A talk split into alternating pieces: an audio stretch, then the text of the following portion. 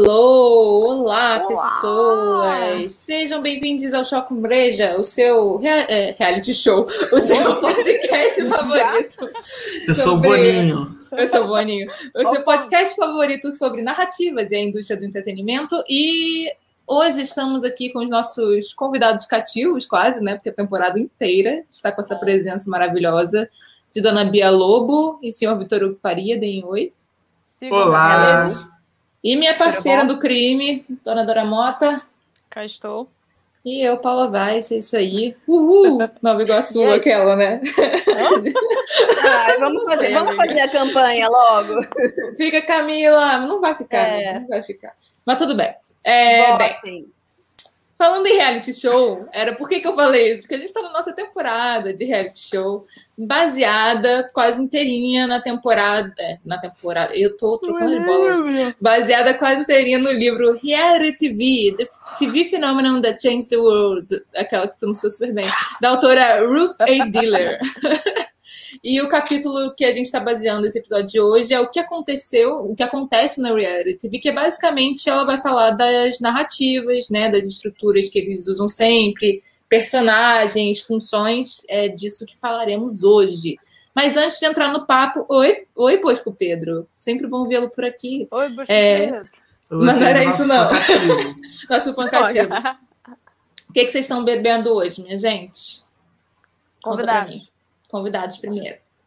Ah, eu hoje, hoje eu tô de. Eu tô, eu tô com uma cerveja aqui meio, meio baratinha, então dei uma gourmetizada, propus uma michelada para a noite de hoje. Então estamos aqui. Explica para o povo o que é michelada. Ah, isso eu explico quando vocês começam a me seguir, que eu vou fazer um Instagram, Instagram de drinks. Brincadeira. Opa! É uma boa ideia. Arroba é, cerveja... Lobo.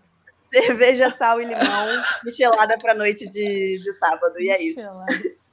Perfeito. Eu estou bebendo esta daqui bonitinha, que né, eu compro pelo logo, mas ela é muito gostosa. só que fica o adendo de que eu não achei a da garrafa tão gostosa quanto a da latinha de alumínio.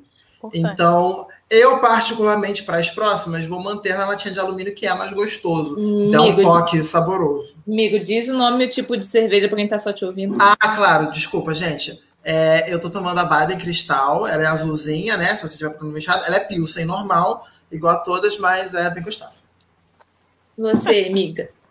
Eu tô tomando um chá de maquininha da, do Mate Leão. Vou mostrar. É de amora, mirtilo e baunilha. Eu não sei se Olha. ela, ela é ótima, né? gente. Ela é incrível. É de maquininha, né? não sei. Achei, achei que devia fazer isso. É cápsula igual de café, só que de chá? É, ó. Só um segundo que eu vou mostrar. Só que você tem que tirar, ó. Estão vendo? Uhum. uhum. É uma bonito, cápsula, tá, gente? Cápsula roxa para quem tá ouvindo. Escreve aí, Maravilhoso. É ô, ô, ô, Isa, é ela cabe na. Cabe em qual tipo de máquina? Essa em especial é da Nespresso. Ah, Essa ah, então vou comprar. Pode ficar Nespresso. Imagina Ah, você faz tipo chá. Isso, é. você faz Ué. igual o cafezinho. Ah. Enfia no buraco da Nespresso. É porque não, mas peraí. Um adendo que vocês sabem que já fizeram set comigo, mas o, o Brasil é. não sabe que tá ouvindo a gente. Eu não gosto de café, eu não tomo café. Então eu nunca pensei em investir numa máquina de café, porque eu realmente não tomo. Eu tomo mas... energético. Aí, essa coisa do chá eu achei interessante, porque é um negocinho é. fácil, pá. E... Mas chá não te dá energia. Mas emagrece. Chá verde, amiga? Ah, então tá isso. Então chá tá bom. Então, a ideia é o emagrecimento. Então tá, o chá verde. E o... o chá verde eu também acho ideal. Chá verde é isso. ou cravo, essas coisas. É termogênico, tá, né?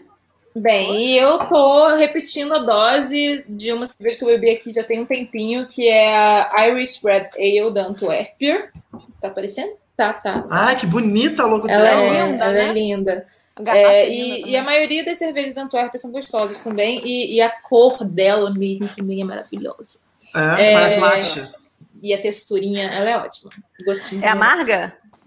Ah, média, amiga. Red Ale geralmente tem um amargorzinho, mas eu não acho ela muito amarga, não. Acho ela bem suave, comparada a outras Notas. que eu tomei. Notas. Notas de amargor. Notas de amargor.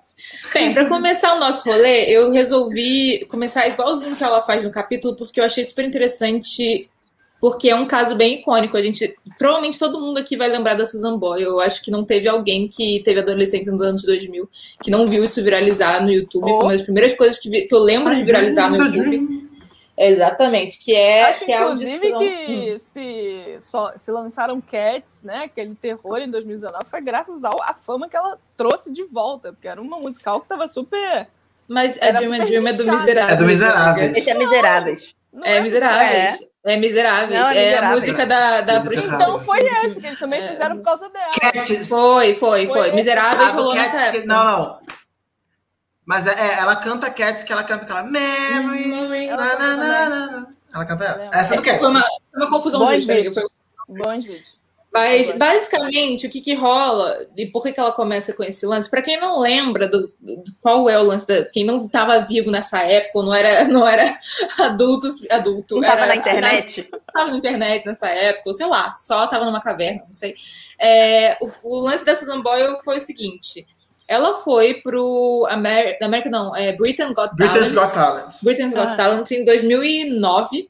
E ela é basicamente uma mulher de. Naquela época ela já tinha 50 e tantos anos, é, gorda, é, grisalha, com umas sobrancelhas muito grande. É, e ela não é, ou seja, ela é completamente o oposto do que o Britain Got Talent ou qualquer dos programas do Simon é, tenta vender como produto vendável na indústria da música. Uhum. Ou seja, ela não é nem um pouco o padrão do que se do que parece ter sucesso lá. E ele sempre acopla o, o, o todo, né? É, tipo, a pessoa que canta, mas, mas é vendável visualmente.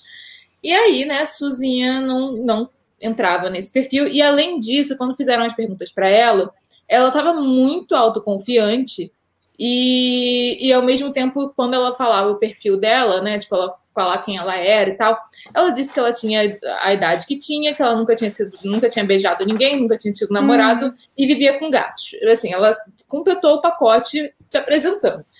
Então a cara das pessoas era de total descrença de que ela fosse cantar bem, porque esse tipo de programa fez a gente associar uma coisa a outra. Assim, o que eu acho que ela deixa bem claro no livro, a Ruth, é que não é à toa que isso virou um viral e que isso é um fenômeno. Tipo, a, a questão do livro pela capa é muito típica desse tipo de programa. Quando as coisas se subvertem, geralmente é o tal do momento uau, que a gente vai falar na frente, tipo assim, uau, como dessa pessoa saiu essa voz, ou esse talento. Ou, Até né? porque ela tinha essa coisa, como a Paula falou, de, ela chegou confiante, então ela, ela não era uma pessoa, tipo, tímida e, e, coisa, ela tinha uma questão de autoconfiança, de saber que ela Muito cantava, grande. e que parecia arrogância do uhum. papel. O programa vende como um personagem que você vai rir, que não é tão bom assim. Um personagem tipo, cômico. É, olha como é, essa pessoa acha que ela é fodona, mas ela é meio preparem-se para o desastre. Aliás, todos os é planos é são filmados numa vibe de vem desastre aí. Preparem-se para o desastre. E aí ela abre a boca e canta Dream a Dream lindamente. É, é, é, assim, uma canção que a letra em si já é devastadora, cantada por aquela mulher com aquela é, voz. Tem um significado, é. Tem um significado gigantesco, assim. Então aconselho quem nunca viu, vai lá buscar Susan Boyle, 2009. E aí, não, não satisfeitos nesse momento uau e essa coisa que se torna um viral por subverter a, a coisa, eles, eles juntam ainda a narrativa do reality show. Dez anos depois, ela volta no programa, né, fazendo uma, meio que uma espécie de comemoração desse, dessa apresentação dela, completamente transformada, né, makeover completo, porque isso é necessário, né, para uma, uma... Eu não sabia. Sim, volta e cantando justamente I Dream I Dream. Vestidão, como, né? Um bonitão. Então, como se fosse assim, é, casos de sucesso, e aí corta para. Assim, corta para. Uh. Quando acabou o, o, de 2009, ela não ganhou, né? Ela perdeu para um é. grupo lá. É, foi parar no hospital psiquiátrico, porque não, não, não aguentou, não aguentou a pressão, não sei detalhes sobre isso, ainda não fui pesquisar, mas assim, além disso, tem um problema muito grande financeiro, é, problema problema com, com a mídia que cercava e não. Ou seja, né, mais ou menos que a gente falou bastante on, ontem, no último sábado, sobre as questões éticas envolvendo os realities. Mas é muito doido como, mesmo com esse, esse bastidor bizarro que a vida dela se tornou por conta do programa, é, e essa, essa exploração narrativa do início, eles continuam uma exploração narrativa muito ligada ao que a gente falou também, eu acho que no episódio 2, sobre qual é a grande mensagem dos realities, né? É uma coisa da meritocracia, ou seja, no final das contas, ela tinha o talento, né? Que é o The Voice, que é outro produtinho do Simon, que assim pegou essa ideia do olha só, você não está vendo. Tudo bem que a maioria das pessoas que passam ali no palco são lindas, maravilhosas, já teve um casting antes, mas você não está vendo aquelas pessoas que estão ali, e aí de repente só o jurado tratem pela voz. Muitas vezes a voz é muito aquém de outras para qual eles não viram, mas tudo bem. É... Vira só pela voz e tá, tá, tá. Bem, e não pela performance. O oposto do X Factor, que também Pseudo é. Do meritocracia, cara. né? Pseudo meritocracia. Então eles continuam vendendo esse lance. E ainda mais o lance da transformação. Olha como os realities transformam as pessoas. Olha como ela tá linda e bem sucedida agora. Mesmo que a voz ela já tivesse para início de conversa o tempo todo. Bem, tudo bem, passei dessa fase, acabei o que eu tinha que dizer. é que eu fico, eu, fico, eu fico nervosa com essas coisas. Mas tudo bem. Bem, Passado, passado esse lance, vamos para. Só para dizer que é, é sobre isso, as narrativas de reality, a gente vai falar detalhadamente sobre elas e sobre os personagens, etc. Mas é muito reforçando uma ideia que a gente já falou, acho que foi no episódio 2, estava eu e, e, e você, né, Vitor, só falando sobre, sobre a coisa da meritocracia, de quem são os cidadãos é, de bem. Cidadãos makeover, né? Makeover, o que está sendo vendido ali de transformação pessoal, aquela Realçar coisa suas bem... qualidades, exato. É isso aí. É, bem. Blá, blá, blá. Vocês querem falar, querem comentar alguma coisa, gente, antes de passar dos personagens, que eu dei uma. É, você, você, soltou um trauma, né? Ai, amiga, eu não, eu não lido bem mas, com esse tipo de coisa. Ah. Mas só uma coisa curiosa, se eu não me engano, tenho quase certeza disso, eu posso pesquisar, mas foi um, dois, se não foi o disco mais vendido de 2009, é, foi da Susan assim. Boyle. É. É, então tem um bagulho muito louco disso, assim, de, de e assim, 2009, para quem não sabe, era tipo Lady Gaga já tinha saído, Katy Perry, Taylor Swift, assim, nomes muito grandes, foi o ano de estreia da Adele, são nomes grandes que a gente tem hoje, e mesmo assim, naquela época, o disco mais vendido foi o da Susan Boyle, é ou um dos mais vendidos. É, uma coisa assim, louco, disco assim. de Natal, não sei, uma coisa assim. É, foi mais ou menos isso. Né? Um paralelo, não sei, não, não acompanho tanto assim o mundo da música para saber. Mas assim, a ideia, a, o que a Adele fez também tinha uma certa, uma certa projeção, né? Perto do que. Tudo bem, a, Sus, a Susan Boyle era uma figura que ia mais para fora da curva do, do, do, status quo mesmo, mas a Adele também fez muito isso, né, na época dela. Tipo, ela, é, ela teve Comentando rapidamente, né, de diva pop, porque né, a Adele foi exatamente isso que você falou mesmo. Se você pegar o início da Adele, ela era escondida, ela era tipo uma uhum. voz da rádio. Uhum. O visual dela não era apresentável, justamente nessa idade que a Paula falou, porque ela não era vendável. Uhum. Então você escondia, você fazia clipes com modelos, uh, enfim, com locações, coisas muito bonitas, porque a voz dela e a letra dela era maravilhosa. E aí, quando a Susan Boyle começa a aparecer, eles percebem que, opa, a gente Será tem uma mina é? de dinheiros na mão. Olha só, a gente tem a nossa Susan Boyle aqui, que é a Adele. Porra! Entendeu? a Adele, aquela porra, aquela linda, igual é. a Susan Boyle. Mas, né, corpo é, gordo, é, amiga. Claro. A gente tá em 2009. É, tá em 2009, a gente tá em 2009. E assim, pequenos, pequenos comentários, assim, acho que eu não tinha, não tinha visto, eu acho, não me lembro pelo menos de ter visto ela voltando a cantar. Fui catar uma foto aqui que nosso amigo Google tá sempre à, à disposição, disposição né? e... É, e é bizarro o quanto só, só jogar, vou jogar o gatilho, mas quem quiser pegar, pegou, né? Mas é, eu não consigo. Essa coisa do cabelo, a primeira coisa que acontece quando as pessoas precisam ficar bonitas é o cabelo cacheado viralizado, né? Ah, e... sempre. É, é e aí bate. O... Né? Agora ela, ela tá apresentável. Exato. Antes ela tava só descabelada. Isso, isso. Não, vocês não viram direito. Aquilo ali não era o certo. Certo agora que ela tá alinhada, né? A coisa do uhum. alinhamento. O lance da sobrancelha também, né? Porque assim, a pessoa até pode ter uma sobrancelha grande, é moda se você Batom, é um modelo. É diferente, né? Mas vamos, né? Depende de quem, né? Sempre. E o outro, outro comentário, assim, mais é curiosidade. Como eu não sou tão dentro do reality show, eu gosto sempre de trazer meu background de televisão, né? Mas me lembrou muito as atrizes do cinema mudo também, do cinema que também não tinham uma voz bonita, e a gente tem todo esse rolê do quando começa esconder a esconder a, voz, a né? pessoa né? e quando começa é. a esconder a voz e a televisão vai trazer tudo isso à tona de novo. É, então, assim, a gente tá numa indústria que que está valorizando a beleza pela beleza.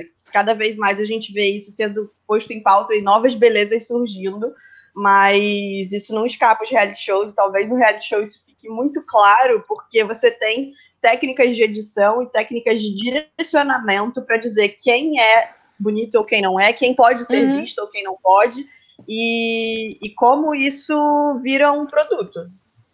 Eu acho, inclusive, que isso é um gancho ótimo para a parte dos personagens, porque é, assim, literalmente o que ela vai falar é que, assim, a gente nos últimos episódios falou um pouco sobre o potencial de trazer diversidade que os realities têm antes do resto da TV, por causa, em termos de aposta financeira, era menor, você lidar com pessoas reais, é, né, coisa do casting e tal, fica mais fácil.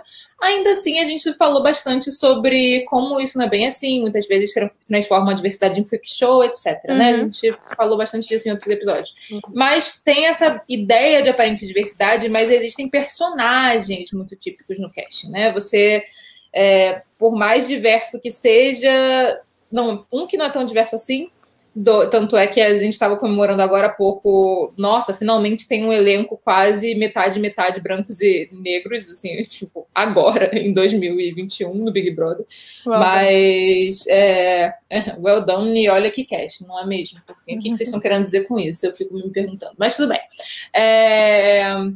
Além, a, a, além dessa questão da diversidade, geralmente, mesmo dentro dessas diversidades, as pessoas têm que cumprir papéis muito específicos, né? Uhum. É, o que, que elas estão. O que, que elas estão sendo selecionadas para ser e para fazer, e você tem isso dentro de coisas papéis sociais mesmo, né? Ela cita o lance da, da, da, vadia manipuladora, o vagabundo, o garoto rico e mimado, a rainha dramática. Então, assim, esses, esses, essas funções né? narrativas, estereótipos narrativos que se tornam funções narrativas para os realities e que é justamente brincando com isso que a gente está fazendo a, a, nossa série de, de The Sims, né? A gente está brincando muito com esse com, com esses saúde amiga, com esses saúde. estereótipos mas também personagens específicos de tipos de reality, né? Pensando no RuPaul, você sempre tem tipos de drag muito específicos que não necessariamente estão dentro daquele cenário, né? É, as coisas de, de reforma,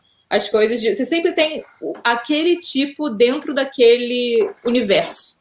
Né? Uhum. Eu fico vendo, é, às vezes, os é, guerras de decoradores, sabe assim? Tem alguns programas que são é, embates entre decoradores diferentes. Vão uma casa transformar, né? é, é, vão transformar casas e eles estão duelando. Aí você sempre tem os tipos programas. específicos também, também. De, de, de casal. Tem muito isso de casais decoradores. Então tem sempre a control freak junto com o cara que é o faz tudo e não sei o quê, versus ah. a faz tudo, que é com o cara que é tem, tem muito esse tipo de. E a pessoa que parece que nem trabalha, mas sai uh -huh. com algo mirabolante, incrível. Uh -huh. Todo mundo esse, bate palma. Essa coisa de diversidade é muito engraçada, de um outro aspecto, dando exemplo do RuPaul, do que a Paula estava uhum. falando, porque é muito difícil realmente no, no, todo você abarcar toda a diversidade. Até no uhum. próprio RuPaul, você tem uma variedade muito grande de vencedoras, inclusive uhum. mais de 60% das vencedoras são negras, por exemplo, isso é muito legal, mas você não teve até hoje nenhuma vencedora gorda, que é o que a gente chama de Big Girl. Não, é, não, não, não, não, não rolou. E aí, tipo, a gente tá na décima terceira, décima quarta temporada, enfim. É. E isso é muito louco, assim, tipo, que é uma coisa que tem um padrão de beleza muito forte, é um concurso de Miss, né? Uhum. E que mesmo assim você não consegue fugir muito disso, mesmo é, sendo nem drag, sempre sabe? chegam nas finais, é uma coisa é. real. E hoje? O que isso significa, Vinícius? Pode. Eu sei o que significa porque ele me ensinou hoje. Ah, é tipo top. Ah, ah só que na linguagem de o quê? A linguagem gamer, na linguagem de memes ah, dos gamers. É POG. Valeu, valeu. É, não valeu, sei, talvez. A gente aprendeu um negocinho hoje. Mas, Mas você ia falar, eu... amiga. É, fazer um pequeno comentário. Acho que também essa questão do, do RuPaul tem muito a ver com aquilo que a gente sempre volta a falar sobre pessoas diferentes em funções de poder, em funções de liderança, porque o, o RuPaul é negro. É eu, não, eu, de fato, não sei como, como em qual gênero colocá-lo? Qual é o gênero? Ele é homem. RuPaul, ele é homem. Ele é, é, é o RuPaul. A drag é RuPaul, de fato, é, é, é RuPaul. Entendi. Tá tudo certo. Ele tá transforma bom. a drag RuPaul, como um personagem RuPaul, artístico. É. O RuPaul é, é, um homem negro, então, assim, nesse hum. momento, a, a negritude está em pauta e as possibilidades de entrada de novas pessoas negras dentro do programa dele é uma questão importante. É, novamente, também temos a questão do, do, dos padrões de beleza estéticos do, do skinny dentro do mundo da moda, mas assim, claro. é, é um momento por vez, né? É por isso que Não, mas é porque ele já, ele já tinha essa diversidade antes. Os, os, três primeiros vencedores são people of color, né? Que são foram, são, foram né? dois, dois negros e um árabe. É, a de Camarão, que é. A de Camarão, maravilhosa. Esqueci o nome, a Camarão, maravilhosa. Ela. É, a Tyra e a Raja, que foi a, era a de origem árabe, né? Uhum. Então, ele tem essa diversidade forte, mas acabou que realmente uma questão, a moda, a beleza, essa coisa claro. do vestido, etc., também fala um pouco da estética do, do produto, né? O produto uhum. é esse embelezamento a todo custo, vamos dizer assim. Sim. Né, e a gente tem outras coisas que poderia. Não é o caso desse episódio, mas assim, a própria, a própria relação do mundo gay com o que significa ser uma diva também tem, Exato, tem várias é. questões aí que, que entram. Né? Total. Né?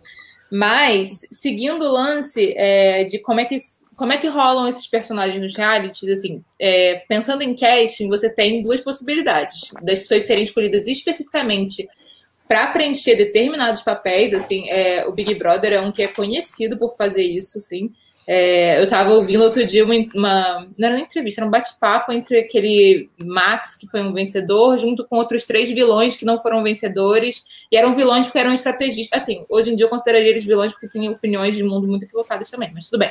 É, é, dois deles, né? Um deles é, é legal. Mas, na minha opinião. Mas não vou nem entrar nesse, não vou nem entrar nesse não assunto. Entra. Mas, mas é, o que eles estavam falando era muito, tipo, os outros três foram claramente selecionados para ser, serem vilões porque eles eram de estratégia e de combinar voto. E eles pensavam o jogo assim. Eles não sabiam quando eles foram selecionados. O Max, que é esse que acabou ganhando o Big Brother, também não sabia, mas ele tinha um objetivo muito claro de, de tentar. Ele era fã desses outros que vieram antes dele e de tentar subverter isso dentro da casa, o que ele de fato fez. É, hum. Mas Boninho selecionou ele para ser vilão. Ele ficou sabendo disso posteriormente via foquinhas de bastidores. Né? Era uma coisa que, quer dizer, se é verdade ou não, nunca saberei o que ele estava dizendo lá na live. Mas eu acho muito interessante a gente pensar, por exemplo, esse ano, é claro que o Boninho tá puto com a Juliette, porque ele não selecionou ela para acontecer o que aconteceu com é. ela. Tipo assim, não era para isso ter acontecido com ela. Claramente. Por que, que ele selecionou, eu não sei exatamente, mas não era para ela ter virado o herói da edição. Não era quem ele queria. É, mas existe esse lance da pré-seleção, especificamente quando rola a coisa do. Ah, da, dos programas mais fechadinhos, eu acho que isso é muito mais possível, né? Tipo, é, quando a coisa já é toda pré-gravada, editada, você já sabe Exato. quem é aquele personagem, tem isso muito mais claro mas também tem a possibilidade de desse nicho ir sendo escolhido junto com a edição, a filmagem, especialmente nos programas ao vivo, que você vai. É, é, eu acho que sempre rola o primeiro. Do, no casting, a pessoa tem um feeling de esse cara vai ser isso, isso ou isso. Provavelmente ele tem, o perfil dele vai, vai ir para um lado. Tem uma função. E aí, conforme a pessoa vai se mostrando, vai rolando uma edição para reforçar o que está o que eles vão vendo que o público vai gostando mais, né? Que nem novela, né? Que também é uma obra aberta que a gente vai mexendo bastante. Tanto que esse ano demoraram horrores para começar a tratar o projeto de vilão, porque ele não foi selecionado para ser vilão. Não foi. Ele foi selecionado né? para ser o cara que você, assim, minha opinião, tá? Eu não, não tenho acesso, mas na minha visão, o Boninho queria muito que um homem ganhasse essa edição, porque a gente está num, numa vitória consecutiva de mulheres e para ele, na cabeça dele, isso é um problema. Isso, isso a gente sabe dele falar verbalmente, assim. Não. Então, ele criou, se você pensar nos homens dessa edição, ele deu, ele deu tudo que você podia imaginar para um dos homens chegar lá na final, entendeu? Você tinha o, cara pra galera tinha, vamos supor, o Fiuk, você tinha o bonitão que era forte e valente, que era tipo Arthur, o bonitão mais quietinho, que era o, o Acrebiano, entendeu? Você tinha tudo que você podia imaginar. E, e não rolou com nenhum. e é isso.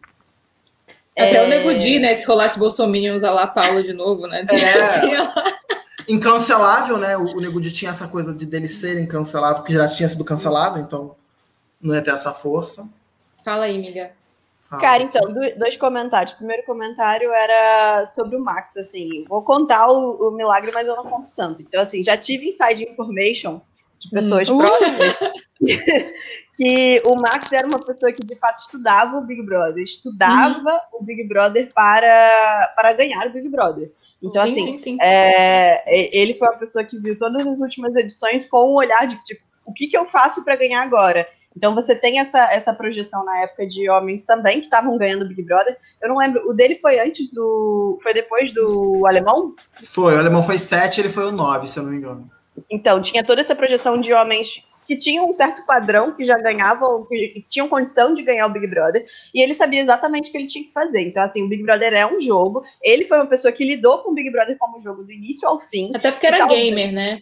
Gamer Exato. real. Ele não era Exato. gamer lá pro Jota, que, tipo assim, se diz gamer, Cara, mas amigo. Mas assim, eu acho que o Pyong tinha uma capacidade de gamer também ali muito grande, só que ele não foi para ganhar o Big Brother. Ele não se pensou para ganhar o Big Brother, o Pyong. Ele se pensou para projetar a sua imagem.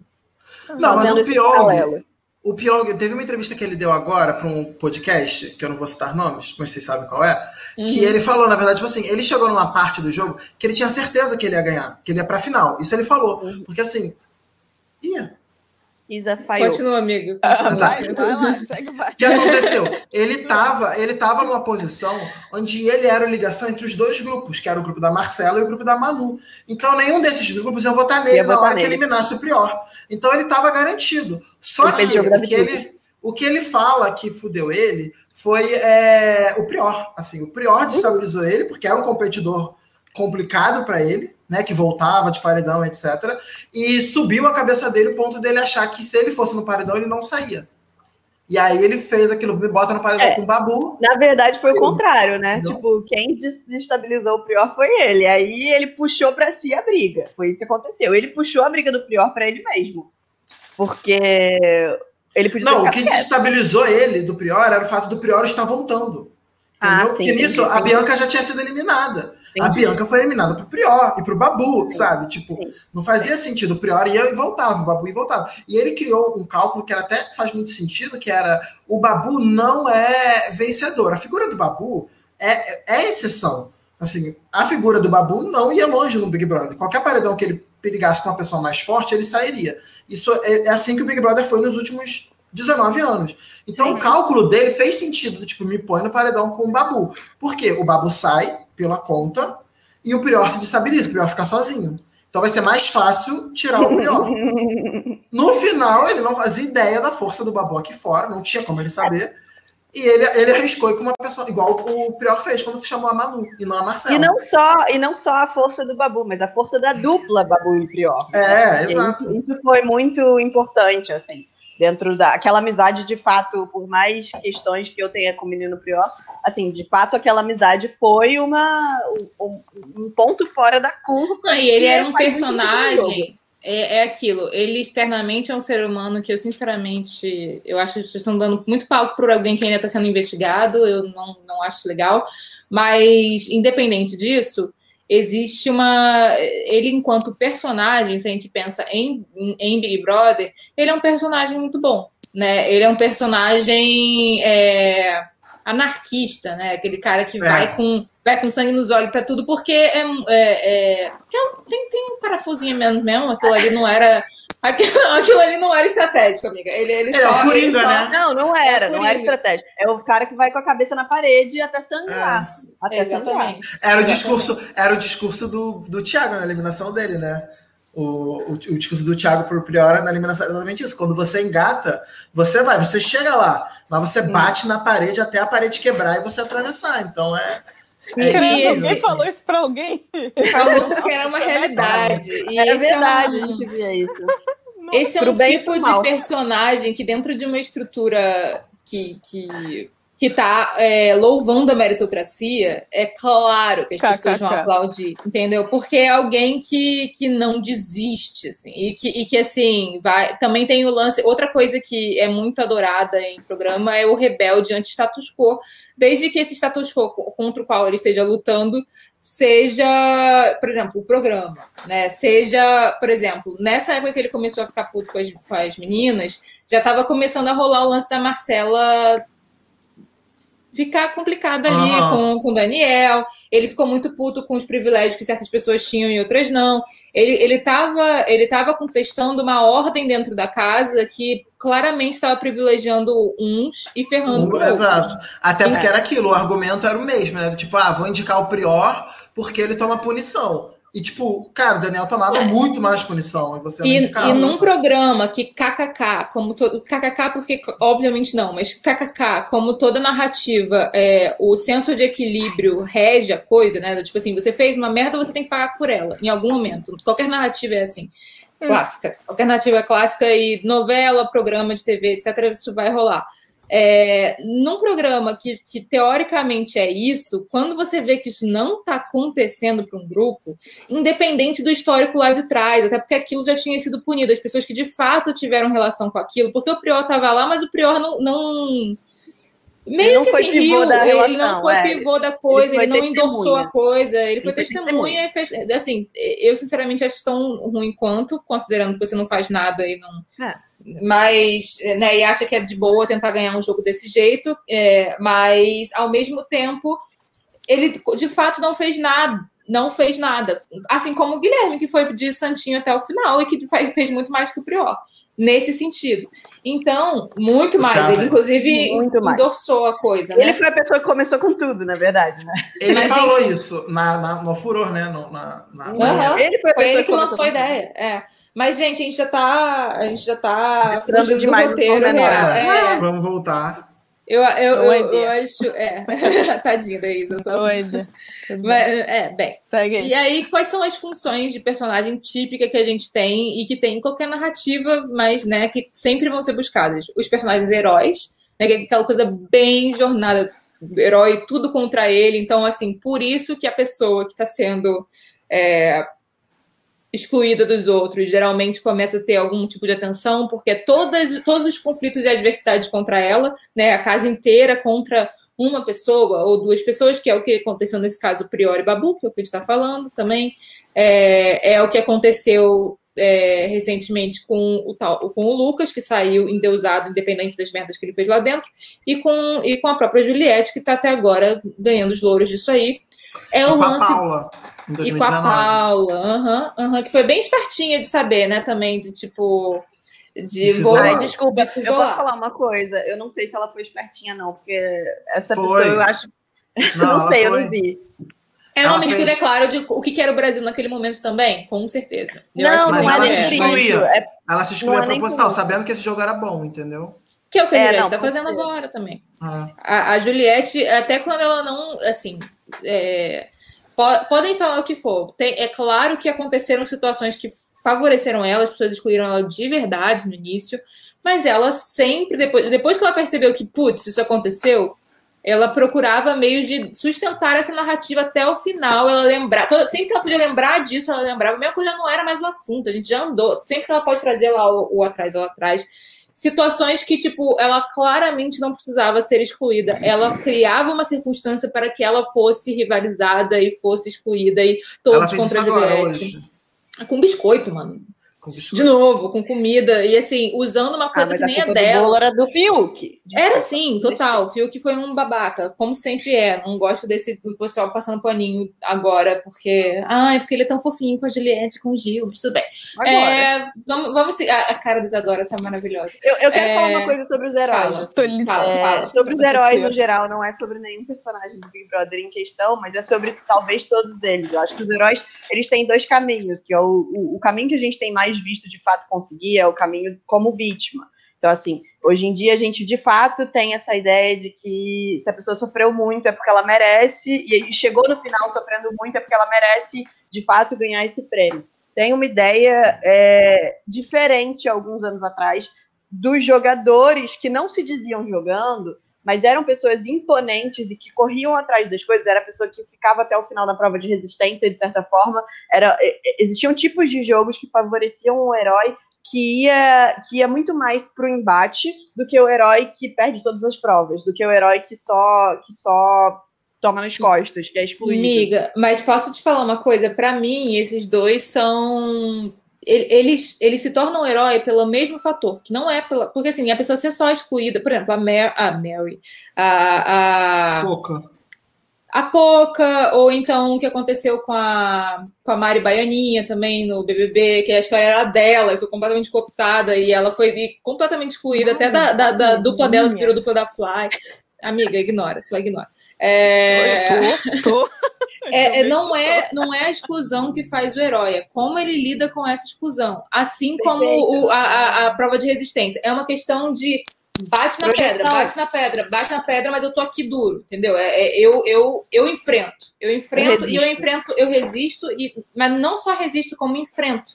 Vou para frente, porque assim me mantenho com a minha convicção que está me fazendo ser excluído. Mesmo que seja eu ser racista como a Paula no BBB. Qual foi dela? 19, né? 19. 19. É. Me dá até uma. É...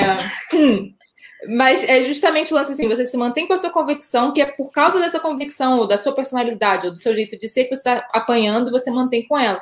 Mesma coisa uma prova de resistência. Mesma coisa você ser a pessoa que fica até o final. Etc. Geralmente, os heróis no BBB têm esse perfil da, da convicção da missão, resiliência com a missão, que é o lance da jornada do herói. E que é o lance de você sozinho. Mesmo que você tenha aliados eventuais, você está sozinho. Não é, não é uma jornada de alianças. Você não faz alianças verdadeiras. Tanto é que quando você chegar no pódio, é só você que tem que ganhar. É, é sobre é, você. mas aí, aí eu me questiono sobre outras figuras, assim. Tipo, o próprio Prior, Prior poderia ter sido essa, esse personagem, entendeu? A questão é, o herói, ele é montado não só pelas ações dele. Eu acho que isso é uma coisa importante da gente se pensar. O herói um reality show, ele é montado por uma confluência de fatores que vão desde os seus, dos seus pares, como até a própria vontade de ser montado como herói por quem controla as coisas. Quem essas pessoas, no final das contas, são muitas vezes, nem sempre, mas muitas vezes são marionetes do grande produtor do programa.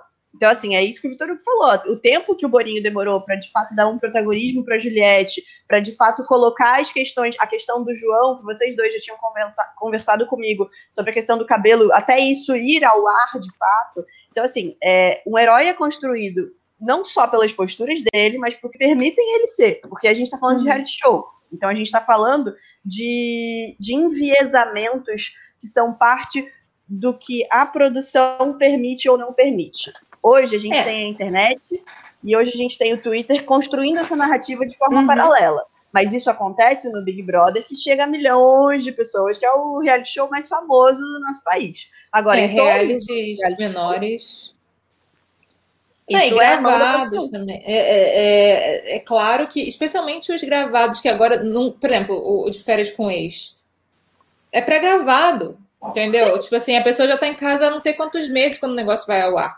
E não faz ideia do que fizeram com a fala dela, não faz ideia Exato. do que fizeram com a personagem dela. Então, assim, você pode até tentar ser o herói, mas você não tem como ser tão estrategista assim uhum. nesse tipo de coisa. Né? Existe uma uma, uma percepção que a gente, eu e a Paula, a gente falou naquele episódio que estava só nós dois, que é do público comprar o que foi mostrado ao ar como verdade. Uhum, então, não, não, importa muito a manipulação da edição.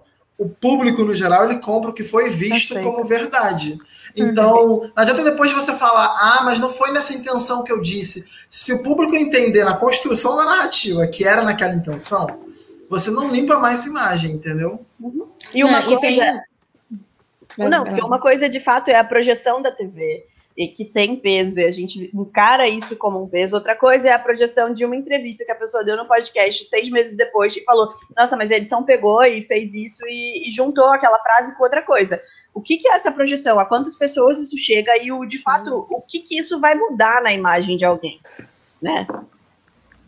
É, uma coisa, só voltando para o roteiro, é, mas que é uma coisa que con, constrói para isso que a gente está falando de possibilidades de heróis, né? Porque, assim, especialmente em programas em que a, a questão da diversidade está muito.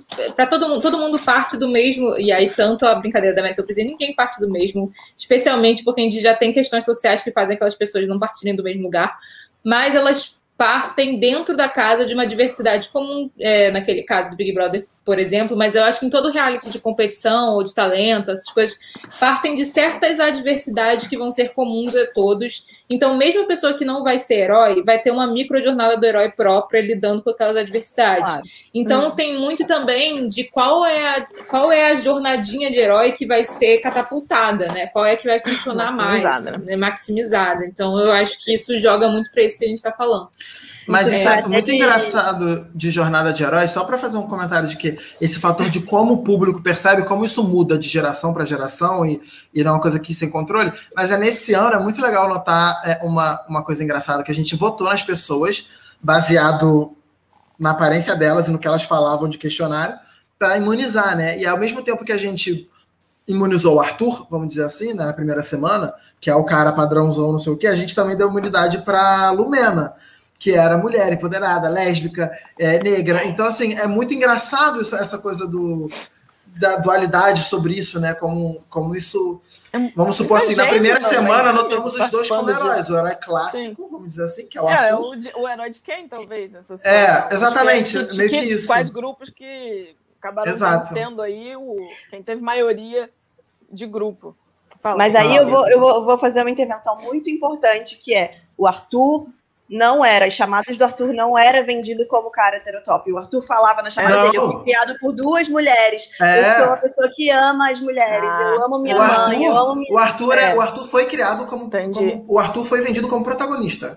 O Arthur como... é o vencedor. Exato. Entendeu? É. O Arthur, ele, ele foi criado como um herói clássico. O cara que tem empatia, bonitão, super legal, Hércules, super divertido. Hércules, Hércules entendeu? Hércules. O cara forte, mas na verdade ele tem um puta bom coração. Ele foi uhum. construído para isso. Só que ele Cadê fez o que o Hércules fez, gente. Se você pegar a mitologia grega, o que, que o Hércules fez? Não, o Hércules... foca na animação. Vocês não, na animação não. Mas se você for na mitologia clássica do Hércules, o que, que ele faz? Ele casa. Aí o que, que ele faz quando ele casa? Faz merda. Aí tem que fazer os 12 trabalhos. Então, assim, esse povo. A culpa não, não é do casamento. A culpa não é do casamento. Não, é do relacionamento. É, tá, tá... A culpa é do personagem. Tá no arquétipo. Eu só queria saber tá no arquétipo. cadê Arthur agora? Desculpa. Foi eliminado. Fora tá da casa. Fazendo, tá, tá E a outra que vocês imunizaram também tá onde? Cadê? Eliminada. Eliminada. Ah, tá. Todos tá. estão eliminados, exceto Não, Juliette e Yuki. Juliette, é. Yuki e Juliette. E Juliette ganhou a votação porque na chamada dela ela era barraqueira. Uhum. Foi por isso. A é, Juliette. Aquele golpe, aquele a golpe. Juliette, e nordestina. Mas, então, mas o nordestina nem era tão forte porque tinha a Lumena também, que era baiana. Mas o, o da Juliette, o Força, era porque ela era um personagem é, barraqueira, esse personagem Ana Paula, sabe? A ideia da Juliette é que ela seria uma Ana Paula, que ela ia chegar e bater palminha, entendeu? E tudo que ela não é, inclusive ela nem gosta que falem alto com ela. Tudo, tudo que não é. Você vê como é muito louco essa, essa construção. O Gil foi construído apagado, gente. O Gil, ele foi o primeiro a entrar na casa, o Gil cresceu no programa, quando foi ao ar. Que a, começou com ele e você descobriu que era o Gil. Que ele falava, falava, oi, gente, não sei o quê, e tchac, tchac, tchac, tchac. E aí você falou, nossa, esse cara é divertido. Mas ele foi construído para ser nada. Planta. A cara da Isadora. Congelada. Tá ótimo. Tá, sigamos. Então, se temos heróis, temos vilões que são heróis da própria narrativa, não é mesmo? Mas basicamente, um vilão de reality show tem que quebrar alguma regra, ou uma regra social, né? Nem sempre esse é o caso, já falei da Paula. Do... Gente, é porque eu tenho um nervoso ainda maior porque essa menina tem meu nome, entendeu? É, é um nervoso duplo, de tipo, mano, ela é um. É um nojo e não tem meu nome. nome. É um péssimo exemplo. Eu sei disso porque eu passo isso com VH. Uhum. Ah, é verdade, você tem. O que, que você ia falar, amiga? Isa? Não, tava. É, tá, era comigo mesmo. Tipo, essa Paula é a do 19. É, é do 19. Essa Paula é, é do show. Pode, pode seguir, pode seguir. É, é aquele nojo humano. É, então, ou quebrou uma regra social a lá essa moça, e que por acaso, não por acaso, não virou vilã, mas deveria. É, ou quebrou uma regra interna do programa que às vezes não é nem dita. Por exemplo, a galera que era estrategista lá no início era vista como grande vilã. Hoje em dia, não necessariamente, não é mais sobre isso, é sobre por que, que você está fazendo estratégia, né? Como é, como é que você se virou contra aquele grupo. Não, não, Ai, não, não é, é, mais jogo, sobre. Gente. Oi? Não é jogo. É, amiga, mas assim, hoje, é hoje em dia é hoje é visto como um é jogo. jogo. Quando é. começou, era quase uma observação de meio zoológico, assim, observação de seres Era humanos. meio. Era, é porque assim, existia uma ideia de que o Bial não considera, não é não considerava, mas não tratava muito o, o Big Brother com a ideia de jogo. O Thiago Leifert mudou de fato essa chave. Ele é? o tempo todo ele frisa que é um jogo, é um jogo, é um jogo. A gente quer ver estratégia de que jogo. Bom é uma pessoa que considera isso dessa forma. O Bial, guarda, sabe... guarda, guarda isso aí, amiga, que a gente vai entrar na parte dos apresentadores e como eles mudam o discurso de um, de um reality. Guarda isso aí, guarda isso aí. Mas deixa, isso deixa eu falar sobre vilões fora do Big Brother. Vai, vai lá, vai lá. É... Não, então, só pra gente não, não ficar só no Big Brother novamente, a gente, a gente trabalha com a ideia de vilão também porque o, o vilão é o, é o contraponto do herói. Então, mesmo que você não tenha, não tenha de fato um vilão, você precisa criar um vilão. Porque senão a narrativa ela vai ser só sobre um programa que passou na sua vida. Uhum. Ela não fica, ela não fica com nuances suficientes para que isso seja engajante. Pelo menos é o que eu observo, inclusive, em reality de culinária, que foi uma coisa que a gente Sim. já conversou também em outras uhum. temporadas. Então, assim, a partir do momento que você quer criar um herói, e, e mesmo. É, desculpa. É, e mesmo quando. em outros episódios do podcast. Não, mesmo, e mesmo quando você quer. Desculpa. É, vai. Desculpa, amigo. Falar. Basicamente, quando você quer criar um herói do zero, porque, por exemplo, a gente tem a, a temporada da Michelle no Masterchef, que é uma menina que é completamente apagada. Se ela fosse pro Big Brother. Se a gente fosse fazer uma comparação, Big Brother e Masterchef, a Michelle seria uma personagem planta, porque ela nunca teve momentos muito icônicos é, no, no backstage em que ela narrava as coisas. Ela nunca foi uma personagem que fosse pro embate de fato, que é isso que a Paula falou sobre os heróis. Mas como é que você cria um herói a partir disso? Você tem o contraponto dele, que é a personagem forte, que se não for tão gostada pelo público, ela precisa se tornar vilã. Então, quando você tem uma final Débora e Michelle, é, e você tem uma Michelle apagada, você precisa fortalecer a imagem da Michelle criando uma, vilania, uma vilania maior para ela, para ela hum. ficar como uma pessoa que, que de fato precise do seu apoio como público. É, e aí, como, e aí é que, nesse... como é que foi construída a vilania da, da, da Débora? Tipo, foi na vibe da arrogância, assim? Exatamente. Na vibe da prepotência é, na vibe da. Porque assim, em reality de comida, você não tem. Primeiro, você não tem muitos comentários ácidos sobre outros participantes necessariamente.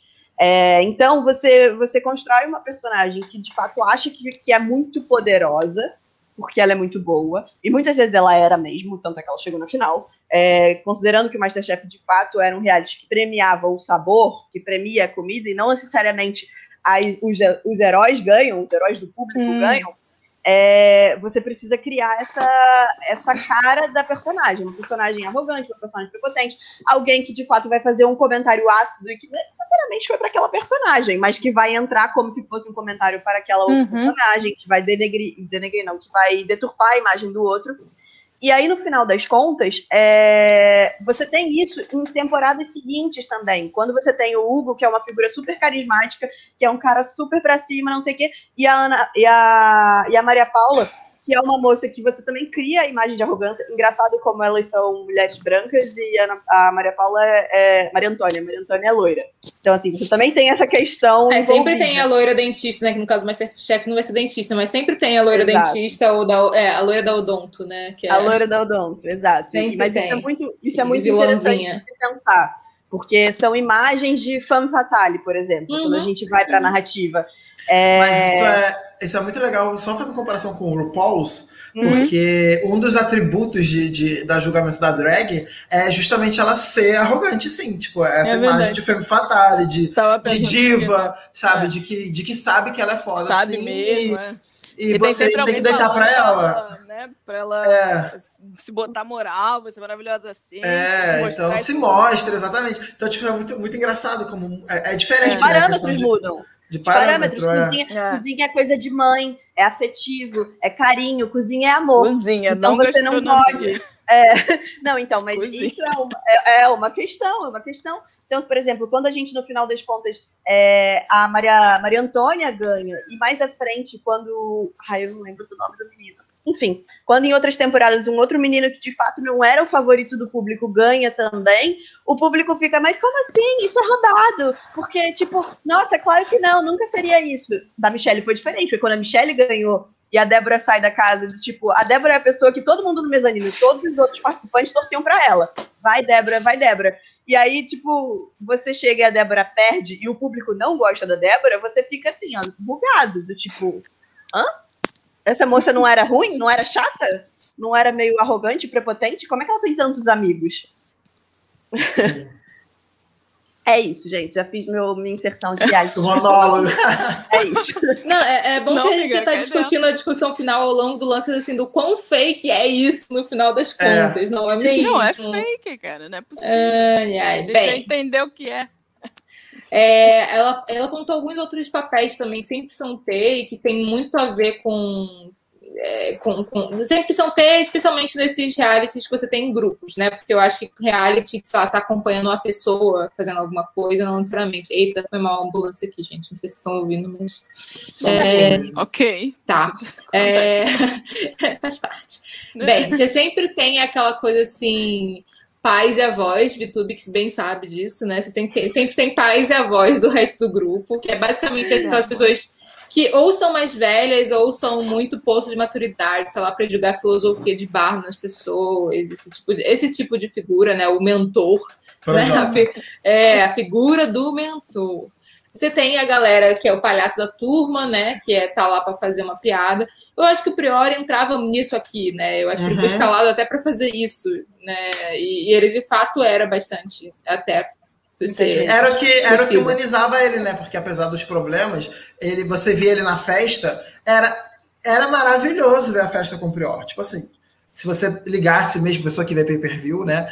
Era, era, tinha acontecendo coisa, a câmera ficava nele o tempo todo. Ele tava lá, ele fazia, ele bebia, aí ele trocava cambalhota, aí ele dançava, aí ele puxava assunto. Tipo assim, era um cara que falava de jogo 24 horas, chegava na festa, ele não ele tava pouco se ligando para jogo, ele tava curtindo aquilo, sabe? E isso deixava ele divertido. Era, era esse ponto, sabe? Você via esse papel do palhaço, do tipo, ah, ele é legal, né? Até que ele é divertido, ele é engraçadinho. Ele né? era o cara pra... porra louca, no final das é, porra louca. Ele, ele era porra louca. E, geralmente é o palhaço da turma, né? De fato, são essas pessoas que estão assim, ele é perde, perde a nota pra fazer uma piada, né? Aquela coisa é. assim, meio, meio mas é, a, o, o, outro que ela coloca, eu não soube fazer uma tradução boa disso, gente, mas assim, é como se assim, as pessoas estão testando o lugar delas ali, os testadores, é tipo isso que ela fala. Mas que é basicamente assim, não são boas o suficiente para alcançar o status do herói. Boas no sentido assim, elas não têm aquela narrativa, elas não têm uma narrativa forte o suficiente para alcançar o status do herói, mas estão lá, não são planta, estão testando os lugares, mas também não são vilão, entendeu? Assim, tem tem força para durar, tanto é que chega lá, chega bastante tempo no, no, no reality. É, são, são, são esses seres. É, e você tem os competidores preenchedores de lugar, que são tipo, não necessariamente só as plantas, mas. É, você tem, você tem que ter gente enchendo aquilo ali, especialmente se é um reality de competição, um reality com grupo, etc. Tem, tem, tem que ter gente, né? É, e aí tem uma personalidade que dá para fazer alguns VT, dá para fazer algumas coisas com aquilo ali, mas não é. Inclusive, eles podem, inclusive, ser, ser arquétipos parecidos, arquétipos não, estereótipos parecidos com os que já foram considerados heróis, etc. Você pode ter, tipo, duplicidade de personagens que sejam parecidos. No final das contas, você dá uma vazão para o público escolher e para a pessoa se destacar de forma icônica. Uhum, uhum. Exatamente. Dá um exemplo, eu não entendi. Hum. Tipo, tipo a Kerline e a Sarah. Que em tese... confundidas no início da, da, da, do BBB. Ah, que tipo, Sara, tá. Exato. Era, Ou então era o Lucas, o Patrick, o Lucas e o Patrick. O Lucas e o Patrick, entendeu? Ano passado. Tá, entendi. Os homens entendeu? arrogantes gostosões, tá, entendi. É o mesmo perfil. Então você tem personagens é, que estão dentro do mesmo escopo. É. E aí o público decide quem vale a pena ficar ou não. É. Total. E as total, atitudes total, pontuais também vão mudar. Hum. Desculpa as interrupções, viu, amiga? É porque eu, eu, às vezes acho que você já terminou de falar e vou pontuar alguma coisa e você não terminou de falar ainda, foi mal. É... Pra mim? É, porque a gente fez isso algumas vezes agora. É... Desculpa. Bem, Não, desculpa eu, foi sem querer. É... Acontece, acontece. É ao vivo, acontece. É ao vivo, ao vivo. É, quem sabe faz ao vivo, quem não sabe também. Uh! É...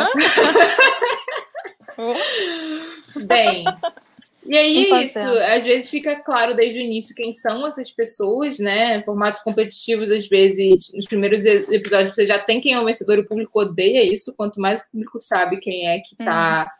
Uhum. Se já é carta marcada desde o início, fica muito chato, né? Fica de, de acompanhar. Inclusive, esse, esse delineou muito rápido, né? A menina fez 17 milhões, não era nem, nem segunda metade, 17 milhões de seguidores no Instagram, né? Não era nem metade hum. da, da, da, da, temporada, a garota já tinha, você fala assim, putz. Quem é essa garota no caso? A Juliette. Juliette. Tá. Quem vai ganhar o Big Brother? É.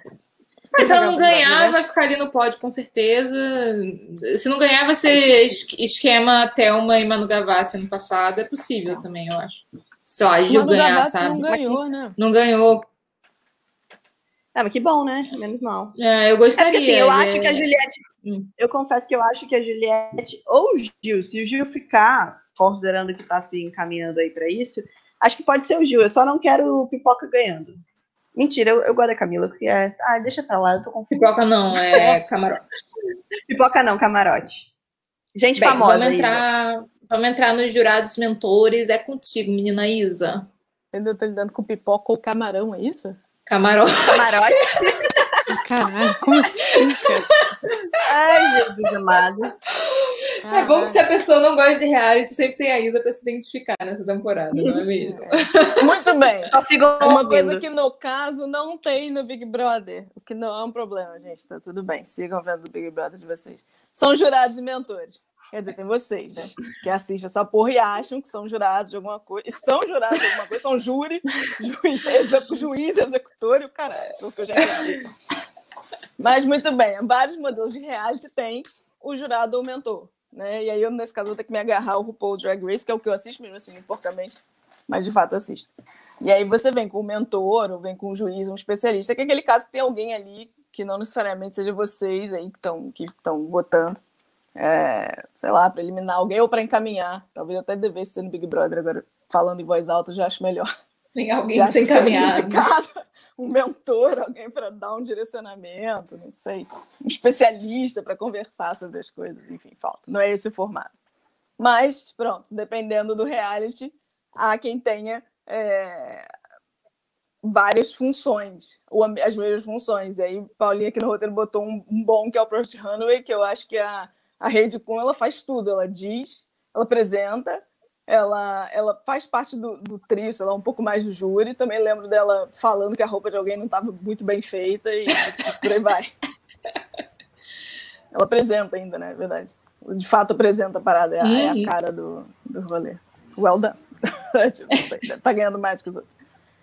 Mas. E ainda tem aquele modelo bem queer eye, que o cara é mentor, né? Uma coisa de pegar na mão. E aí eu acho que tem uma coisa de vibe positiva dos realities com pessoa. Eu até acho que os realities de, de decoração, né? De makeover, a gente até esquece que isso é reality, porque eu acho que tem uma coisa de positividade, tem uma coisa da vida das pessoas está sempre melhorando. Acho que o Queer Eye é um dos últimos, assim. Ainda acho que o Queer Eye, se comparado ao RuPaul, não tem nada a ver, mas meio que tem ainda tem uma vibe boa. O RuPaul, a gente fica tão sugado naquela vilania de não sei quem. É tanta gente tentando se matar. É tão positivo, a gente tentando se ajudar, é, é especial. O RuPaul assim. tem uma coisa de dele deixar muito claro, isso até pelo por ele, por fora, entrevista, etc., que aquilo é entretenimento. Entretenimento, é muito bom, inclusive. É, tipo, fica muito claro. É do tipo, ah, quem você é, etc. Os problemas que você tem, a gente tem que falar de uma maneira séria. Não é de uma maneira de cancelamento, mas Ali você foi vilão sim por entretenimento. É pelo bem do entretenimento. E é super assumido, é muito, é muito justo, na minha opinião. Todo mundo sabendo, acho que, que dá tudo certo. E funciona, e, né? Tanto que as, as drags elas, elas têm um, um carinho muito grande e Sim. mesmo quando elas são tratadas como vilões, assim, é uma projeção grande. foi devastador, assim, quando vocês estavam falando de personagem, tirando que eu me lembre, tá? Minha memória não é boa, por mais que eu goste do programa, não tenho uma boa memória de lembrar de que ano, não sei o quê.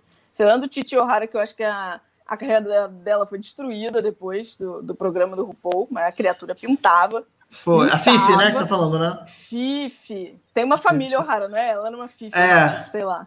Carreira da Acho que é a Fifi. Foi. Carreira da nega foi. Hoje que foi vilãozona. É, que foi vilãozona. Mas aí ela tinha os probleminhas dela. É, e aí, deixa eu voltar para os jurados. Estou fazendo igual vocês agora. Mas vai lá, pensando nesse tipo de reality show, a gente tem isso, alguém para encaminhar, alguém para pegar na mão. Pensando no RuPaul, a gente tem. É, segura um pouquinho a figura do RuPaul, né? Que é um, um, mega troço, que é apresentador, ele faz a drag, ele é mentor, ele é jurado, é óbvio. Mas você tem essas figuras que vão lá, tem a Michelle Visage, que é jurada, é. mas ela vai lá segurar na mão. Tem aqueles dois, um deles que era Queer Eye antigo, lá de antigamente, Exato. quando eu era Cressley.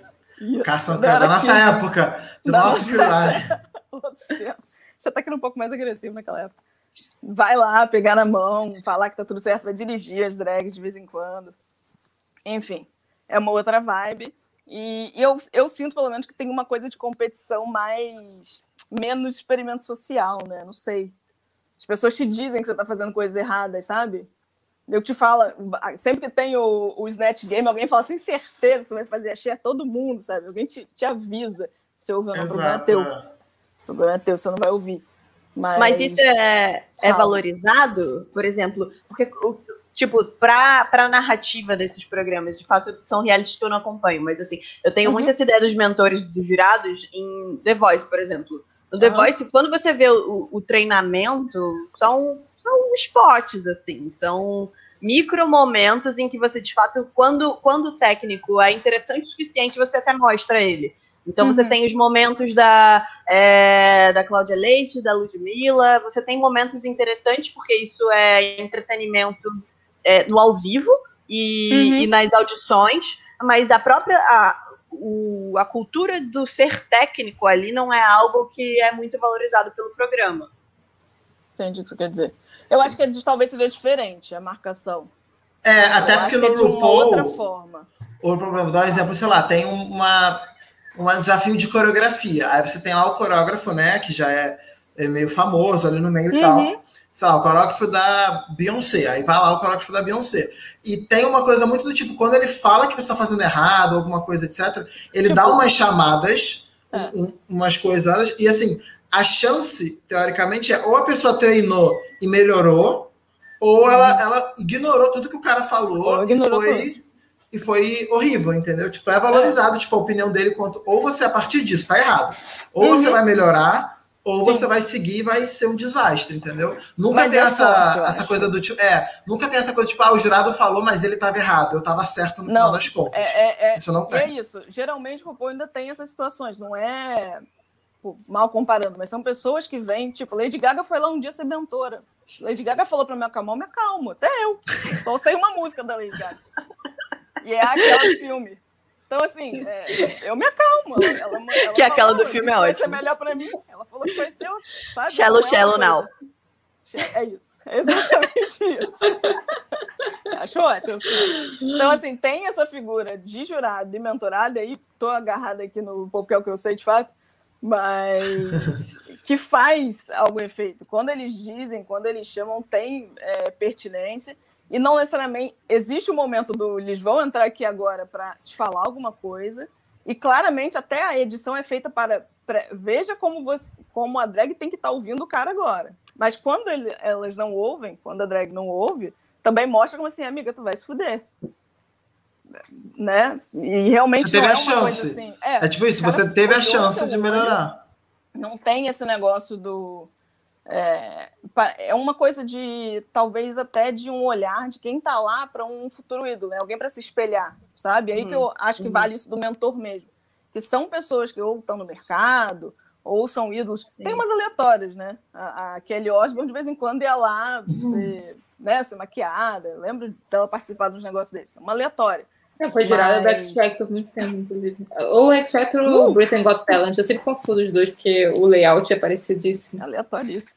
Mas tem uma coisa realmente de você se espelhar e você sentar e ouvir. Tem várias situações que a drag não ouve. Faz assim, aham, né? Tipo, o que, que tem?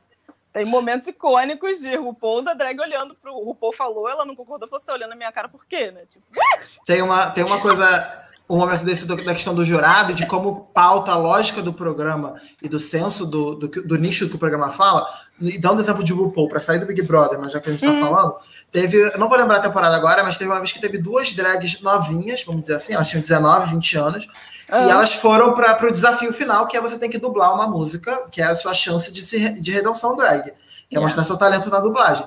E a música que elas tinham que dançar era I Will Survive, sabe? Uhum. Que era, e aí, tipo assim, os jurados ficavam tipo assim: ah, vai ser um ótimo lip Mostrava isso eles falando e a legenda, né? Tipo, ah, vai ser um ótimo lip sync, né? Porque tipo, é uma música clássica. E foi é horrível. Tipo, porque mas era. conexão às vezes, né? Mas... Era. Não, era porque eram, eram duas drags novinhas, 19, 20 anos. Tipo, era um jeito. Quer dizer a mesma coisa. O que, que o RuPaul fez? O RuPaul eliminou as duas. Tipo, eliminou as duas, nenhuma foi salva. E foi o jeito dele dizer, basicamente, do tipo: você que é novinho, você tem que respeitar a história, entendeu? Então você é tem que chegar aqui com alguma bagagem. Não adianta você ser ótima de é. maquiagem e saber tirar foto no Instagram, entendeu? Você tem que ir a com gente, bagagem. A gente sabe que. A gente sabe. O RuPaul, inclusive, é muito assumido numa série de coisas, e as drags estão aí para contar também, contam sempre. Tem no YouTube. É que dois terços disso é absolutamente ensaiado, pensado. Ok, vamos dar um jeito, as crianças vão chegar ali, o povo vai dar uma moral a, em prol da moral do programa, né? Da cultura drag, da valorização Exato. da comunidade. Mas pronto, respeito, respeito se tem, não tem, não, não me lembro, poucas vezes, só ah, até porque essa o povo falou o que, que você quer.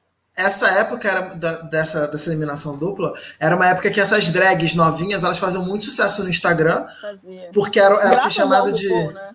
É, graças ao RuPaul e era a chamada de drag de Instagram, que basicamente, desculpa que eu vou falar, mas assim, elas não tinham talento de drag, mas elas eram ótimas maquiadoras, entendeu? São então elas se maquiavam, ficavam mega femininas e achavam que isso era drag.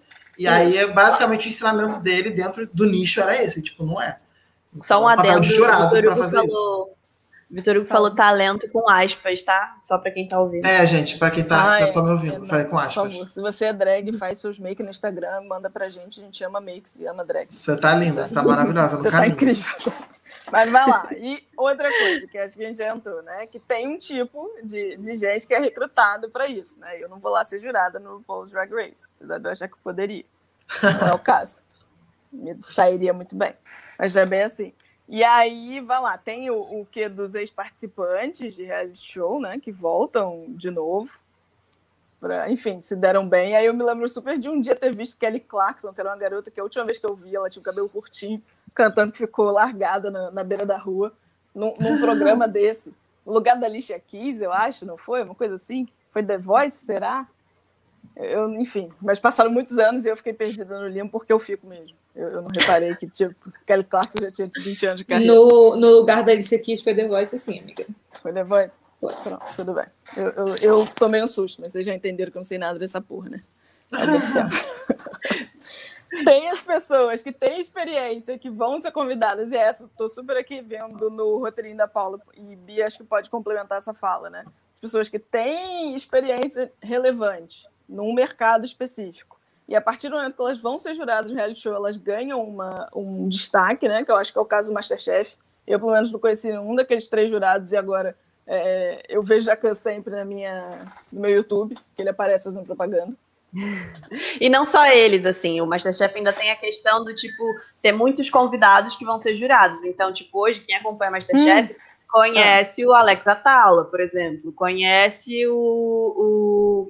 Ai, pior que eu não vou falar o nome dele, eu não vou lembrar porque eu sou ruim de nome, é. mas conhece o chefe da Cacau Show, que tá sempre, todo ano, tem uma prova é da Cacau Show de chocolate. Então, assim, você tem uma cultura de gastronomia que foi muito criada por causa, inclusive, do Masterchef. É, né? de Pessoas gente... do ramo que foram sendo né, sim, levadas, sim. mais conhecidas, reconhecidas. Né? Sim, e assim, eu tenho muita questão também, eu fico me perguntando se... Porque, assim, os jurados do Masterchef, eles não são mentores, muitas vezes. Eles até indicam, mas de hum. certa forma eles, eles não têm, eles dão aula de vez em quando, quando a prova é para ter aula, mas eles não são as pessoas que vão acompanhar cada um dos participantes na sua jornada de crescimento enquanto, enquanto profissional, porque eles são uhum. amadores e vão ser profissionais, em tese. Ou então na sua jornada de crescimento enquanto, de fato, o, o Masterchef profissionais de crescimento dentro do Masterchef profissionais, né? Então, assim, eu, eu fico me perguntando o quanto os jurados do Masterchef hoje, eles são muito mais apresentadores complementares porque hum. eles de fato são figuras icônicas.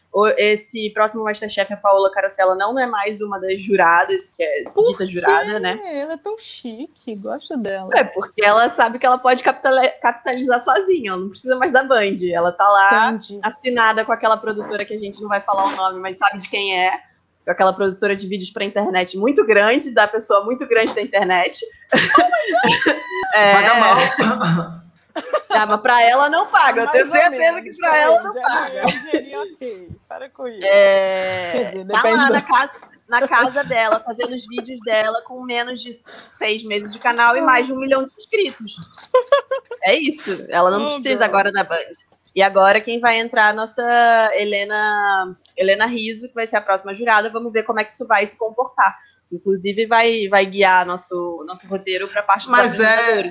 É o arquétipo parecido, né? Você tem, tipo, o, o Fogaça, que é durão, você tem o Jacan, que é o, o mais intransigente, assim, mas é. que é muito talentoso, e você tem a Paola, que na verdade ela é a Minerva McGonagall, né? Tipo, ela é. Ela, ela tem regras, assim, sabe? Ela, ela, é ríspida, mas você tem que caminhar dentro de uma, de uma culinária correta, sabe?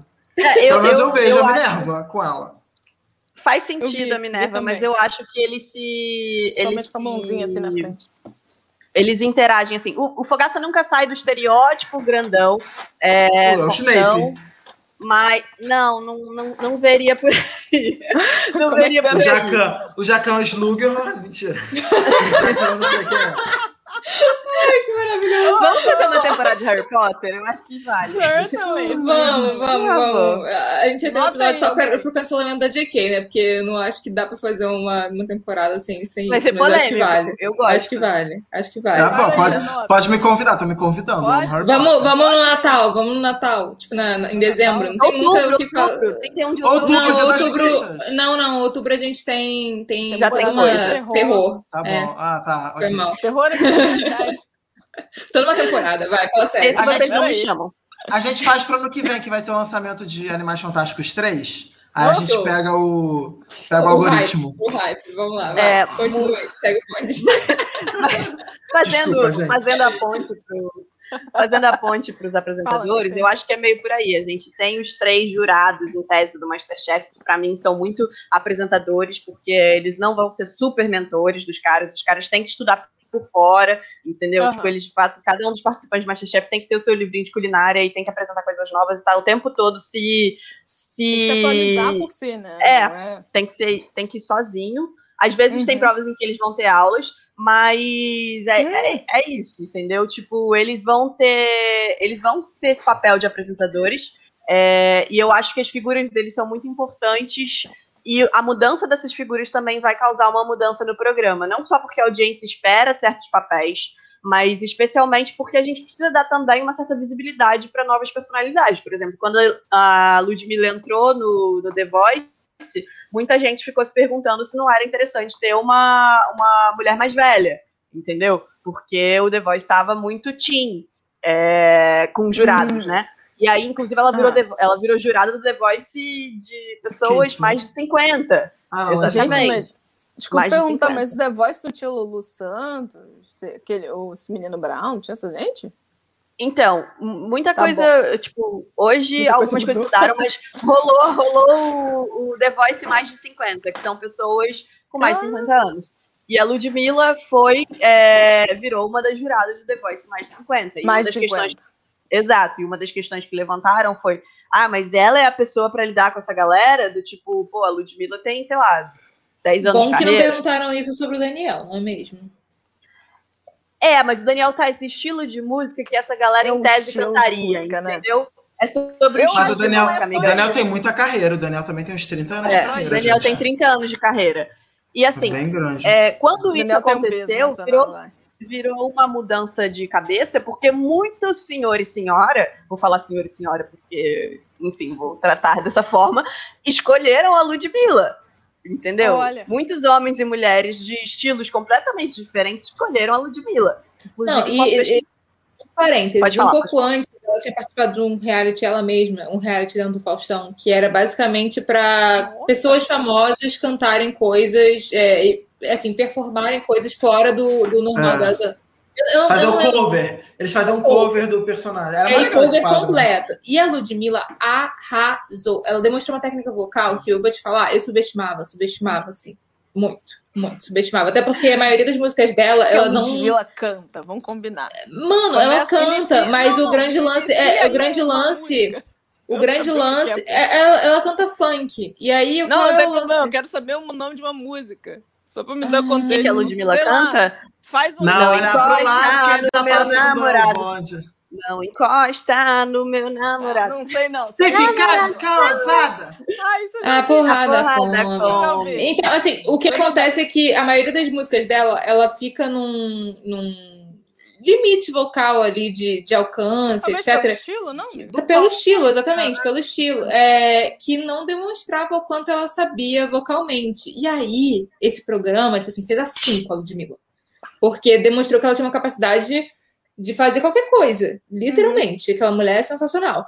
E aí, eu acho que até porque foi no Faustão. Quem assiste Faustão, gente? Ah, pois. Não, é, galera, não, é, quem, não, é, não é quem. Não, não, não, mas justamente, não é justamente quem escolheu ela para ser técnica.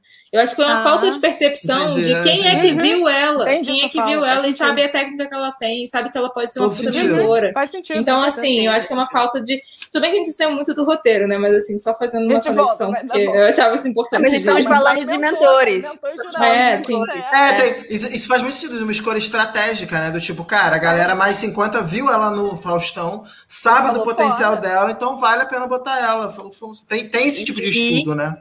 Temos também a questão de mulher negra, né? Porque é uma Não, era que ter, uma é. cadeira que falta claro. da pessoa negra que e, e ela agradar a publicidade, né? Porque ela é nova. Sim, entendeu? sim, sim. E ela, é, ela, e ela é carismática. Ela é carismática. É. Ela agrada também no departamento comercial, diferente é. de botar o Cione ali, por exemplo. Sim. Ah, mas seria incrível. Pô, eu escolho. Seria Desculpa. Desculpa. mas, a gente mas no departamento comercial, entendeu? Com certeza. Tem uma publicidade que tá assim, percebeu que tá na moda muita coisa em termos de diversidade, mas o tal do etaísmo, eles não vencem por nada o etaísmo, mundo, né? né? É difícil. É. Nossa, nossa. Mas no final, só fazer uma... é o seguinte, ela saiu, Ludmilla, desse... desse... Não, vai continuar. Programa, né? Ela continua é, acabou a temporada. Essa temporada ah, já passou, entendi. acho que ela volta para a próxima. Mas ah, quem ganhou. Isso, quem ganhou foi a, o cara da Cláudia Leite. E eu, eu fazer uma pequena correção, na verdade é para mais de 60 esse The Voice. É acima de 60 anos. É terceira é idade mesmo, mesmo, né? Minha mãe quase se inscreveu. Aquele. Ah, Aquele ai, fala. Quem? Tia Lúcia. Tia Lúcia. Tia Lúcia.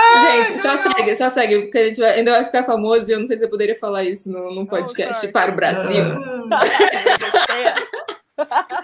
Brasil, Portugal e outros, sei lá. Eu apoio. Meteu louco aí, né? Mas ela não escolheria Ludmilla. Meteu louco. Inclusive, para o próximo podcast, um outro podcast, mas tem um fenômeno maravilhoso de crianças portuguesas que têm sotaque brasileiro, porque elas veem o quê? O nosso YouTube. É maravilhoso isso, gente. Oh my God! Gente, vamos seguir para apresentadores, porque assim, já está entrando em uma hora e 17, ainda falta muita coisa. Eu acho que a gente já foi, na verdade, a Bia já deu um início bem interessante lá em cima, quando ela começou a falar do Thiago Live, né? Que uhum. o, o, apresentador vai variar da, do, do programa, lógico. E acho que uma coisa importante é, é que a gente não sabe, no final de contas, aquelas reações se estão valendo ou não estão, né? Enquanto eu estava lendo o roteirinho da Paula, pensando que tem uns apresentadores que são super participantes também, eu lembro de. Eu, quando assisto esses programas de, de, de música, eu nunca. De música. É, de jurado de música, entendeu? De calor de música, minha bisavó diria, de calor. É, eu geralmente já vejo, né? Eu já vejo no YouTube, quando já está tudo pronto, já passou tipo há 10 anos aí que eu vejo.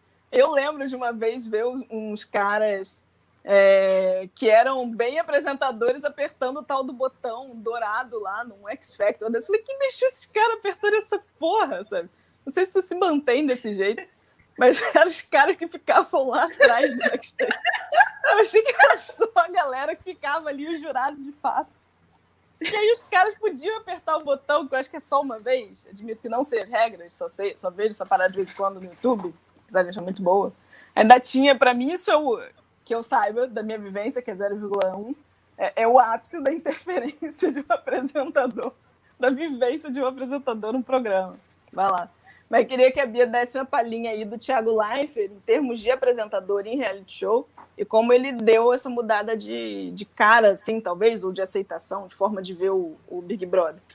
Fala é, eu acho que acho que é isso, assim. O Vitor até pode dar talvez o maior background do Big Brother, mas o Bial ele tinha uma ideia de que existiam muitas morais envolvidas dentro do Big Brother Brasil. Então, assim, ele, ele prezava que o vencedor tivesse uma certa moral, muitas vezes até intacta. E aí, quando você coloca a ideia de que o jogo é manipulação, você não pode, entendeu? Então, o jogador é manipulador, e aí o jogador não pode ser a pessoa que vai ganhar. Quem ganha é quem se esforça, quem ganha é quem joga limpo. Porque jogar sujo é manipular. E aí, quando você troca, você muda. Inclusive, essa figura do Bial mesmo já foi vendo que, tipo, ah, tá, tô relevando o Big Brother, tô relevando o Big Brother. Eu sinto, Até porque manipulação o programa já faz, né? Tipo assim, é, é muito calma, pop. É, em vários níveis. Essa palavra é difícil de ser usada. É, não, eu vou usar, vou usar com o que eu enxergo do apresentador. Tá. E eu sinto que o que. Qual foi a jornada do, do próprio Bial no Big Brother? Ele foi vendo que não podia ser levado tão a sério assim. Entendeu? Eu sinto isso. Nos primeiros anos, eu, eu vi um Bial que de fato estava prezando por uma índole de certos personagens que tinha que ser seguida. E ao longo do tempo, ele foi vendo que, tipo, quem bate palminha é uma pessoa interessantíssima para tanto subir a audiência como para TVT. E aí você tem a, a, ascensão dos VTZeros, né, ao longo do Big Brother. Os VTs vão ficando importantes, os momentos de, de destaque vão ficando cada vez mais em voga, e quando você entra com o Thiago Leifert, o Thiago Leifert faz assim, ó, tudo que você sabia sobre Big Brother, esquece. Primeiro ano de apresentação do, do, do Thiago do Big Brother, ele fala, isso aqui é um jogo. Isso é um jogo, eu quero pessoas que joguem. É, inclusive o cenário muda e você tem uma estética Não, muito E ele é o cara que vem do esporte, né? É muito específico essa, é. essa, essa vinda Verdade. dele, colocando que aquilo é um jogo. Tanto é que o tempo todo ele faz alusão a, a, a esporte, com o lance Futebol. de VAR, com o lance de, de, tipo, faz umas metáforas, é muito zoado, que eu não entendo nada, que eu não entendo nada de futebol, é ótimo. E ele apresentava e... um programa de games também. Antes dele entrar como apresentador do Big Brother, Tinha. ele foi pro. Tinha um fundo bem youtuber, inclusive, aquele é, bem de YouTube, de. Zero um. O, Zero um. o, o Bial tinha uma coisa no, no Big Brother que o, o diretor do Big Brother, o Boninho, ele não gosta que é essa, essa coisa paternalista da gente dar o prêmio para quem merece, tipo, para quem precisa. Sabe? Hum. Ele não gosta disso. Ele não gosta disso. E faz sentido dentro da lógica do que ele quer com o programa. O que acontece? É muito fácil. Quando é, é, acontecia isso no Big Brothers, quando eles sorteavam as pessoas para entrar na casa. Não sei se vocês pegaram essa fase, é o Big Brother 3, Big Brother 4. E essas pessoas iam para a final. Por quê? Porque quem se inscrevia, que mandava carta para se inscrever, era a pessoa que pegava água do poço, que morava no interior da Araguaia, sabe? Hum. No interior de muito longe. E de fato, 500 tinha... mil reais ia fazer uma gigante Exato. na vida dela. Então, essa pessoa entrava no Big Brother favorita para ganhar. Assim, uhum. o público já bota. Então, assim, é muito ruim quando no primeira semana do programa, na segunda semana, você já sabe quem vai ganhar o programa, que é a pessoa que mais precisa. Então Sim. ele parou com isso e aí começava a selecionar. E mesmo selecionando esse tipo de pessoa, isso, isso foi se repetindo. No Big Brother 6, a gente teve a Mara, que eu não me engano se ela foi inscrição ou não. No 12, a gente teve o Fael, que ganhou, que era esse fazendeiro, pobre, não sei o quê. E no 15, foi o, o minha opinião, o pior de todos foi o César, que ele basicamente ele tinha um personagem, esse personagem do cara que queria dar uma casa para a mãe, que morava numa casa de pau a pique, e ele era um personagem, um personagem. E o público comprou esse personagem dele e levou ele ao favoritismo. Dali em diante, existiu esse shift totalmente do programa de hum. dizer, cara, não dá mais pra gente vilanizar quem joga. A gente hum. tem que começar a dar uma outra ênfase para quem joga também. Senão a gente vai sempre priorizar a pessoa, a Juliette, do jogo. E não vai dar chance pro, pro Gil, que joga, né, que combina voto, de aparecer. E aí, justamente nesse Big Brother, que foi depois do César, foi o 16, foi a figura de quem? Ana Paula, entendeu? E foi o último Big Brother do Bial, que já foi passando a bola para o Thiago Leifert, que viria em 2017. Já hum. nessa pegada de, de uma coisa mais game. Isso aqui é um game. Isso aqui a gente tem que jogar. É, todo mundo combina voto e etc. E aí, quando veio o Thiago, o Thiago já pegou essa emenda e foi, mandou ver, assim, tipo, ah, como eu falar, o Thiago vem do game. O Thiago, ele quer isso mesmo. E ele bota muito claro, tipo, você é um game, você é um jogador, você tem sua estratégia, você tem que passar de fase, não sei o quê, fuja do paredão. Essa coisa de fugir do paredão veio do Thiago Leifert. Tipo, o Bial nem falava de fugir do paredão. O Thiago é que fala, cara, o teu jogo é fugir do paredão, entendeu? É, Inclusive, o Bial muitas vezes parecia com, com os Big Brothers do Bial que, tipo, quanto mais vezes você volta do paredão, mais forte você é. Então é bom Exato. você ir pro paredão, para você se provar enquanto jogador que é favorito. E assim, o, o é, é uma diferença de mindset muito grande. Porque Sim, você total. pode ter as duas coisas. Você pode ser o cara que vai sempre voltar do paredão, voltar do paredão, voltar do paredão, e ir construindo a sua figura como uma figura de resistência, mas no, no final das contas essa figura pode ser quebrada em um paredão, como o Prior. Porque Prior foi para 500 mil paredões e quando ele chegou naquele paredão que ele iria ser eliminado, ele foi. E se e ele é o que o Thiago fala, é, o desenho errado de formato é o formato do paredão. Você pode sair porque o paredão não era um paredão para você, entendeu? A Camila vai sair porque é um paredão difícil para ela passar. Não quer dizer que ela é odiada. É só que, que o paredão é difícil. É. É. Bom, Gente, é vamos para narrativa, porque estamos em uma hora e meia de podcast, ainda tem, é. tem, tem um caminhozinho aqui, mas eu vou, eu vou tentar ser sucinta assim, com narrativa. Basicamente, para dizer que tem narrativa pra caramba. Eu, eu acho que narrativa no sentido de roteiro. Só que as pessoas pensam muito em roteiro como uma coisa, como uma coisa prévia. É, do tipo assim, é, ah, é tão roteirizado que os participantes entram sabendo o que eles têm que falar, o que eles têm que dizer, é, qual a função que eles desempenham, etc. Não, necessariamente, na maioria das vezes, não é assim. As pessoas não sabem o que está acontecendo com elas e como é que elas estão sendo manipuladas para criar um tal roteiro. Muitas vezes não. Em outros programas, sim. Especialmente programa que você está acompanhando uma família, está acompanhando, sei lá, 90 dias para casar. Inclusive, a minha, a minha saideira. Amiga, você tá fazendo um barulho aí, mexendo no seu vou, microfone. Vou apagar, que. Tá. É... Foi mal, gente. É...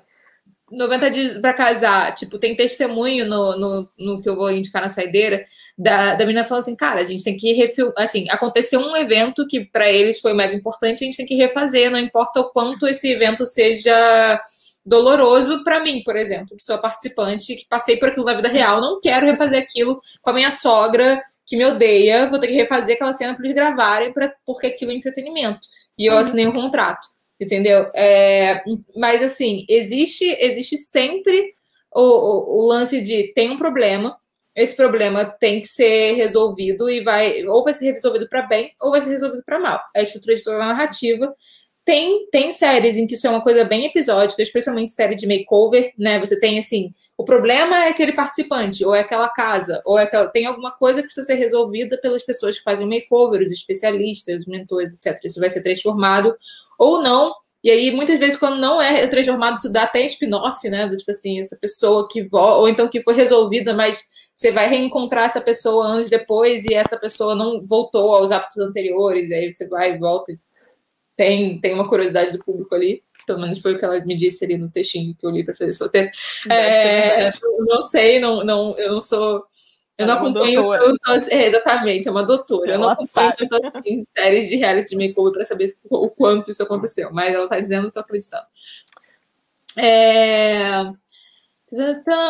Existe muito esse lance da jornada, né? Que a gente falou bastante na questão do, do herói.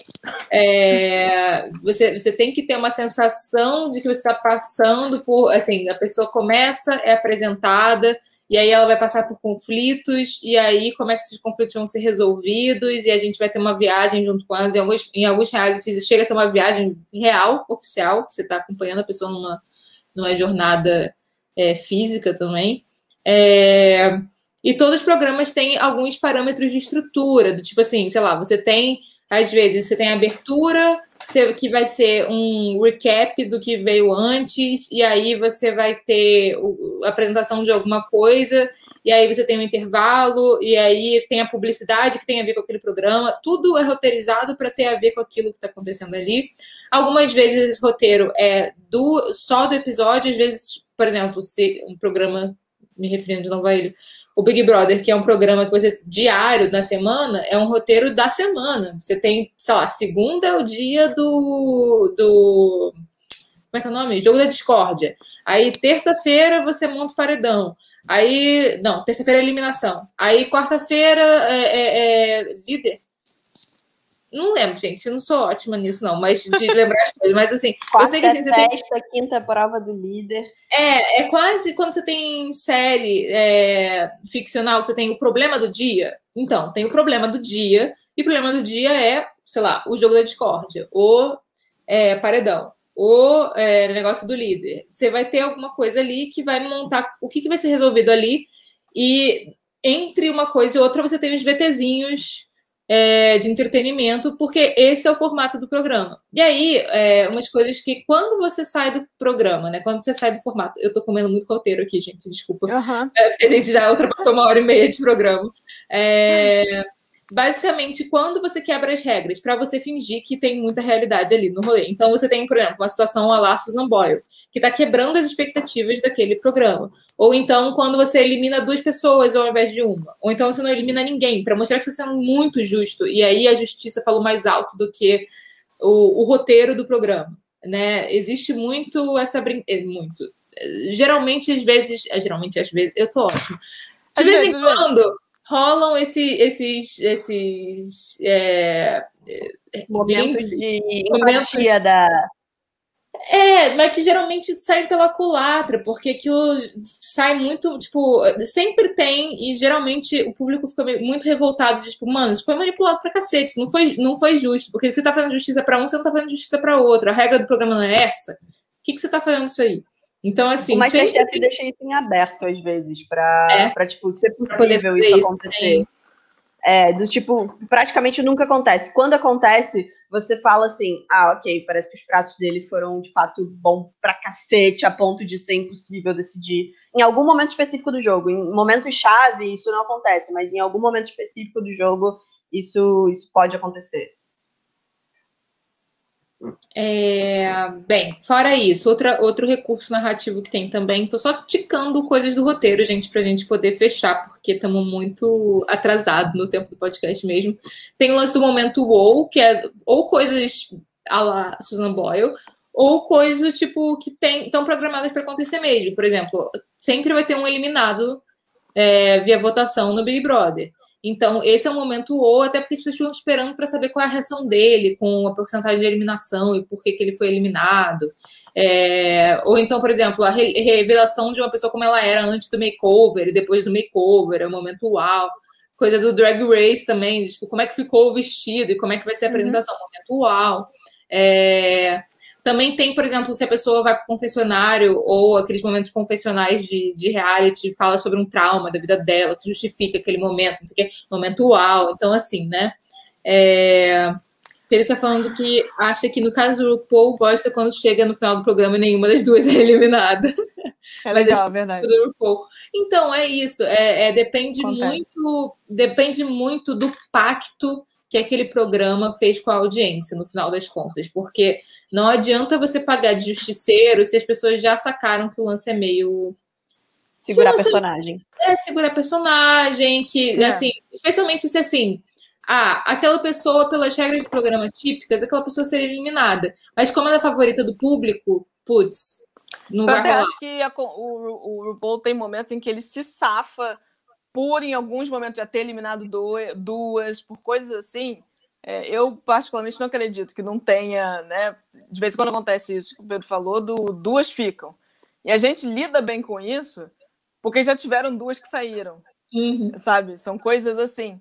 Eu acho que se não fosse o caso, e aí talvez tenha se tirado duas uma vez para poder salvar duas numa outra, né? Aí também já é muita conjectura é, a gente acaba aceitando melhor. E é aquilo, lip sync, para a gente, o visto da edição é uma coisa.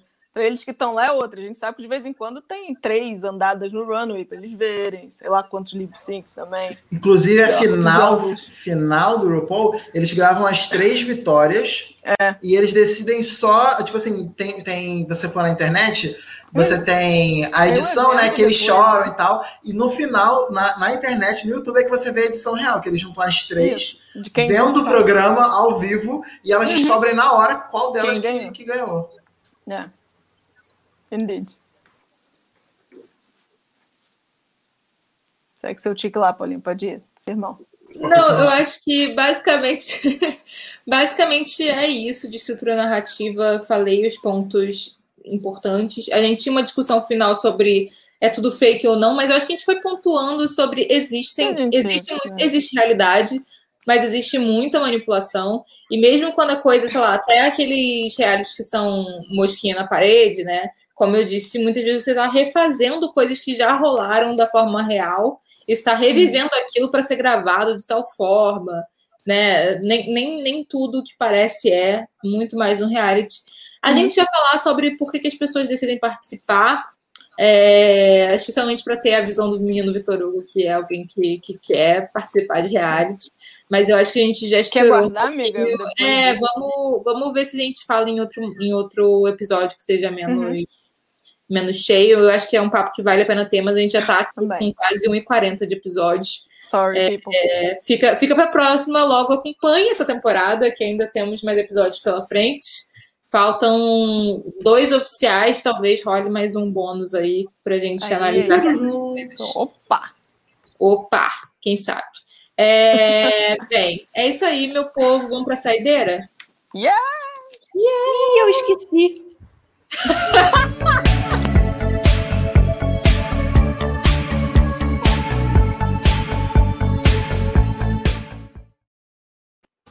Bem, quem quer começar?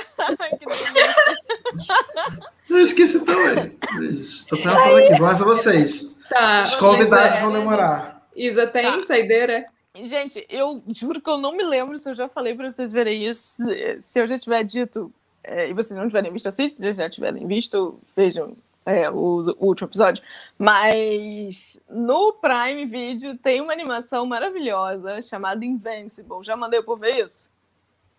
Olha, a animação não, mas te traz semana, eu acho. É, é uma, uma animação muito bacana que tem estreou assim, tipo, ontem lançou o último episódio, aquela bem atrasada. Mas é uma animação bacana, baseada num quadrinho que vai é, daquela perspectiva que a gente aqui, pelo menos, né, como Nix acha interessante, dessa subversão do, do estilo do herói, né, aquela subversão da figura de um Capitão América, coisa assim. Tem uma vibe meio The Boys, é bacana por ser é, o uso da animação, e aí a gente pensando como a gente vê a animação aqui no Ocidente, né? Que é uma coisa ainda muito derivada de Disney, uma coisa muito da. Não, ah, quando não é para crianças, ainda é, ah, é para a família toda. Não é o caso de Invincible. não é o caso. Pensa que fizeram um The Boys em quadrinho, é a melhor forma de explicar que eu tenho aqui agora, sem dar muitos Caramba. spoilers. Mas é. Mas é uma. É a história de um garoto que quer ser super-herói, vive num espaço que tem. É, que tem, um, um universo que tem super-heróis, enfim, pega um pouco da jornada dele, relacionamento dele com os pais e com os outros, os outros heróis nisso. É bem bacana, não é para criança se tiver com suas crianças junto. Não é Capitão América, não vai dar para ver, não vai ser. ver sozinho, ver com sua mãe, se for o caso. Mas com as crianças não. Tá lá no Prime, lançou o último episódio ontem, então dá para maratonar aí, é rapidinho, sei lá, 40 minutos cada episódio, sejam felizes. Vai, Paulinho. Bem, a minha tem um pouquinho a ver com reality show. É um canal no YouTube chamado Y, é, exclamação News, é, zoando ali com o E-News, ah. que fa fala um pouco de celebridade sim, mas ele fala especificamente de reality show muito, e muito esse reality show tipo 90 dias para casar da vida. Esse reality show meio. Você fica, mano, só gente estranha. gente. só gente estranha. E eu, o que eu estou indicando especificamente mais ainda nesse canal é tem uma entrevista com uma brasileira que participou do 90 Dias para Casar e ela fala como é que foi a filmagem disso. Eu acho que tem super a ver com esse, é esse episódio. É, acho que não, acho que ela era de Minas, amigo. Ah, tá, porque tinha uma que eu vi o episódio que era de Manaus, de Palafita, ela morava em Palafita. Não, acho que não é a mesma, não. Mas, mas se pá, ele deve ter entrevistado também, que ele corre atrás dessa gente para entrevistar, então é bem possível que tenha. É, e, e, o menino é engraçadinho também, eu acho ele fofo, o garoto do canal. É, então tá valendo a pena. Legalzinho, legalzinho. E vocês, meu povo, arranjaram alguma coisa para indicar? Se não tiverem, já avisa. Quer falar já primeiro? Se prepara. Ó, eu vou falar zero a ver com reality show. Zero a ver com reality show, mas é porque eu vi ontem, está fresco na minha cabeça. Eu vi o primeiro episódio, também é do Amazon Prime. Ela é original de lá. Ela é do Kevin Williamson, que é o cara do é, Vampire Diaries, então, né, vocês yeah. não sabem o que é. Se chama Tell Me a Story. Tem uhum. só a uhum. primeira temporada. E eles uhum. pegam, eles pegaram três contos de fadas, que é Os Três Porquinhos, João e Maria uhum. e Chapeuzinho Vermelho.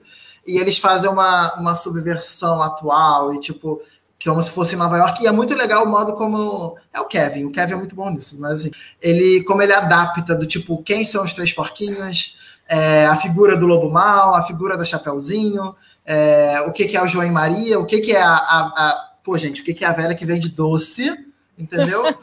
né? Pensar nisso. E é muito legal, assim, a, essa lógica. E. e... É, é como é, é o doce, né, Bia? Você tem que pegar a referência do que, que é doce, efetivamente. Eu peguei, a, eu peguei a é. eu peguei. E é muito legal, assim. E é, é, e é, eu acho que ela é de 2019, eu acho, mas ela devia ter uma segunda temporada no passado, mas provavelmente Covid, né? Então uhum. deve ter. Uhum. E para quem é fã do Paul Wesley, ele está lá fazendo é, eu vi, eu vi ele lá. Um, um bandidaço maravilhoso. Muito legal o papel dele. É o Stefan, só que bandido, gente. Mas Bom. é a mesma cara. isso, dá um, isso dá algum meme. Isso dá uma camiseta. Isso dá uma camiseta. Só que bandido. Só que bandido. Belo, Ai, Deus. Fala, Bezinha. É, eu, eu vou então indicar uma coisa que já falamos sobre no primeiro episódio do reality, mas eu não indiquei, e é maravilhosa. É Amor no Espectro, que é um, segundo vocês, segundo eu agora também concordo, é um reality show da Netflix sobre pessoas autistas. É muito bom, gente, é muito bom. É, fala sobre como algumas pessoas autistas têm essa dificuldade ou facilidade de ter relacionamentos na vida. E essa produção acompanha a vida de determinados personagens, barra pessoas, que vão ter possíveis casos do tipo, vão marcar algum encontro e, de fato, vão acompanhar esses encontros e vão ver como é que eles estão se sentindo ao longo. É muito bom, é muito bom. É, é, é leve, é engraçado, às vezes é triste. É realmente muito bom. Vale a pena assistir. Amor no Espectro, Netflix. É leve, engraçado, às vezes é triste, tipo, qualquer série. Ai, amiga. Não, mas me pareceu bom, sim. Desculpa, desculpa. Me pareceu bom, sim. Nunca eu podia deixar de, de pontuar. Amei. Oh, é isso, meu povo. Então, dicas dadas. Ficamos por aqui. Alguma, alguma mensagem final? Alguém quer dizer alguma coisa? Não? Sim? Não? Fala, VH mutado. É, vou só dizer, eu indiquei a série, lembrei da série, isso que eu falei agora, é só por uma questão dos personagens, que a gente falou agora, essa questão do, de como os personagens são botados dentro da narrativa para funcionar. É mais por isso que eu lembrei da série, tá, gente? Mas não tem nada a ver com reality show. É uma série de ficção e bababá, ah, lá. Mas tem essa. É igualzão, né? tem essa. Essa questão só legal do, de como os personagens eles são bolados para narrativa, para influência narrativa, porque são personagens que a gente já conhece, né? Que é do nosso imaginário. É só por isso. Então, beijos, ficamos por aqui. Beijos. E até a próxima, meu povo. Beijão. Tchau, tchau, pessoal.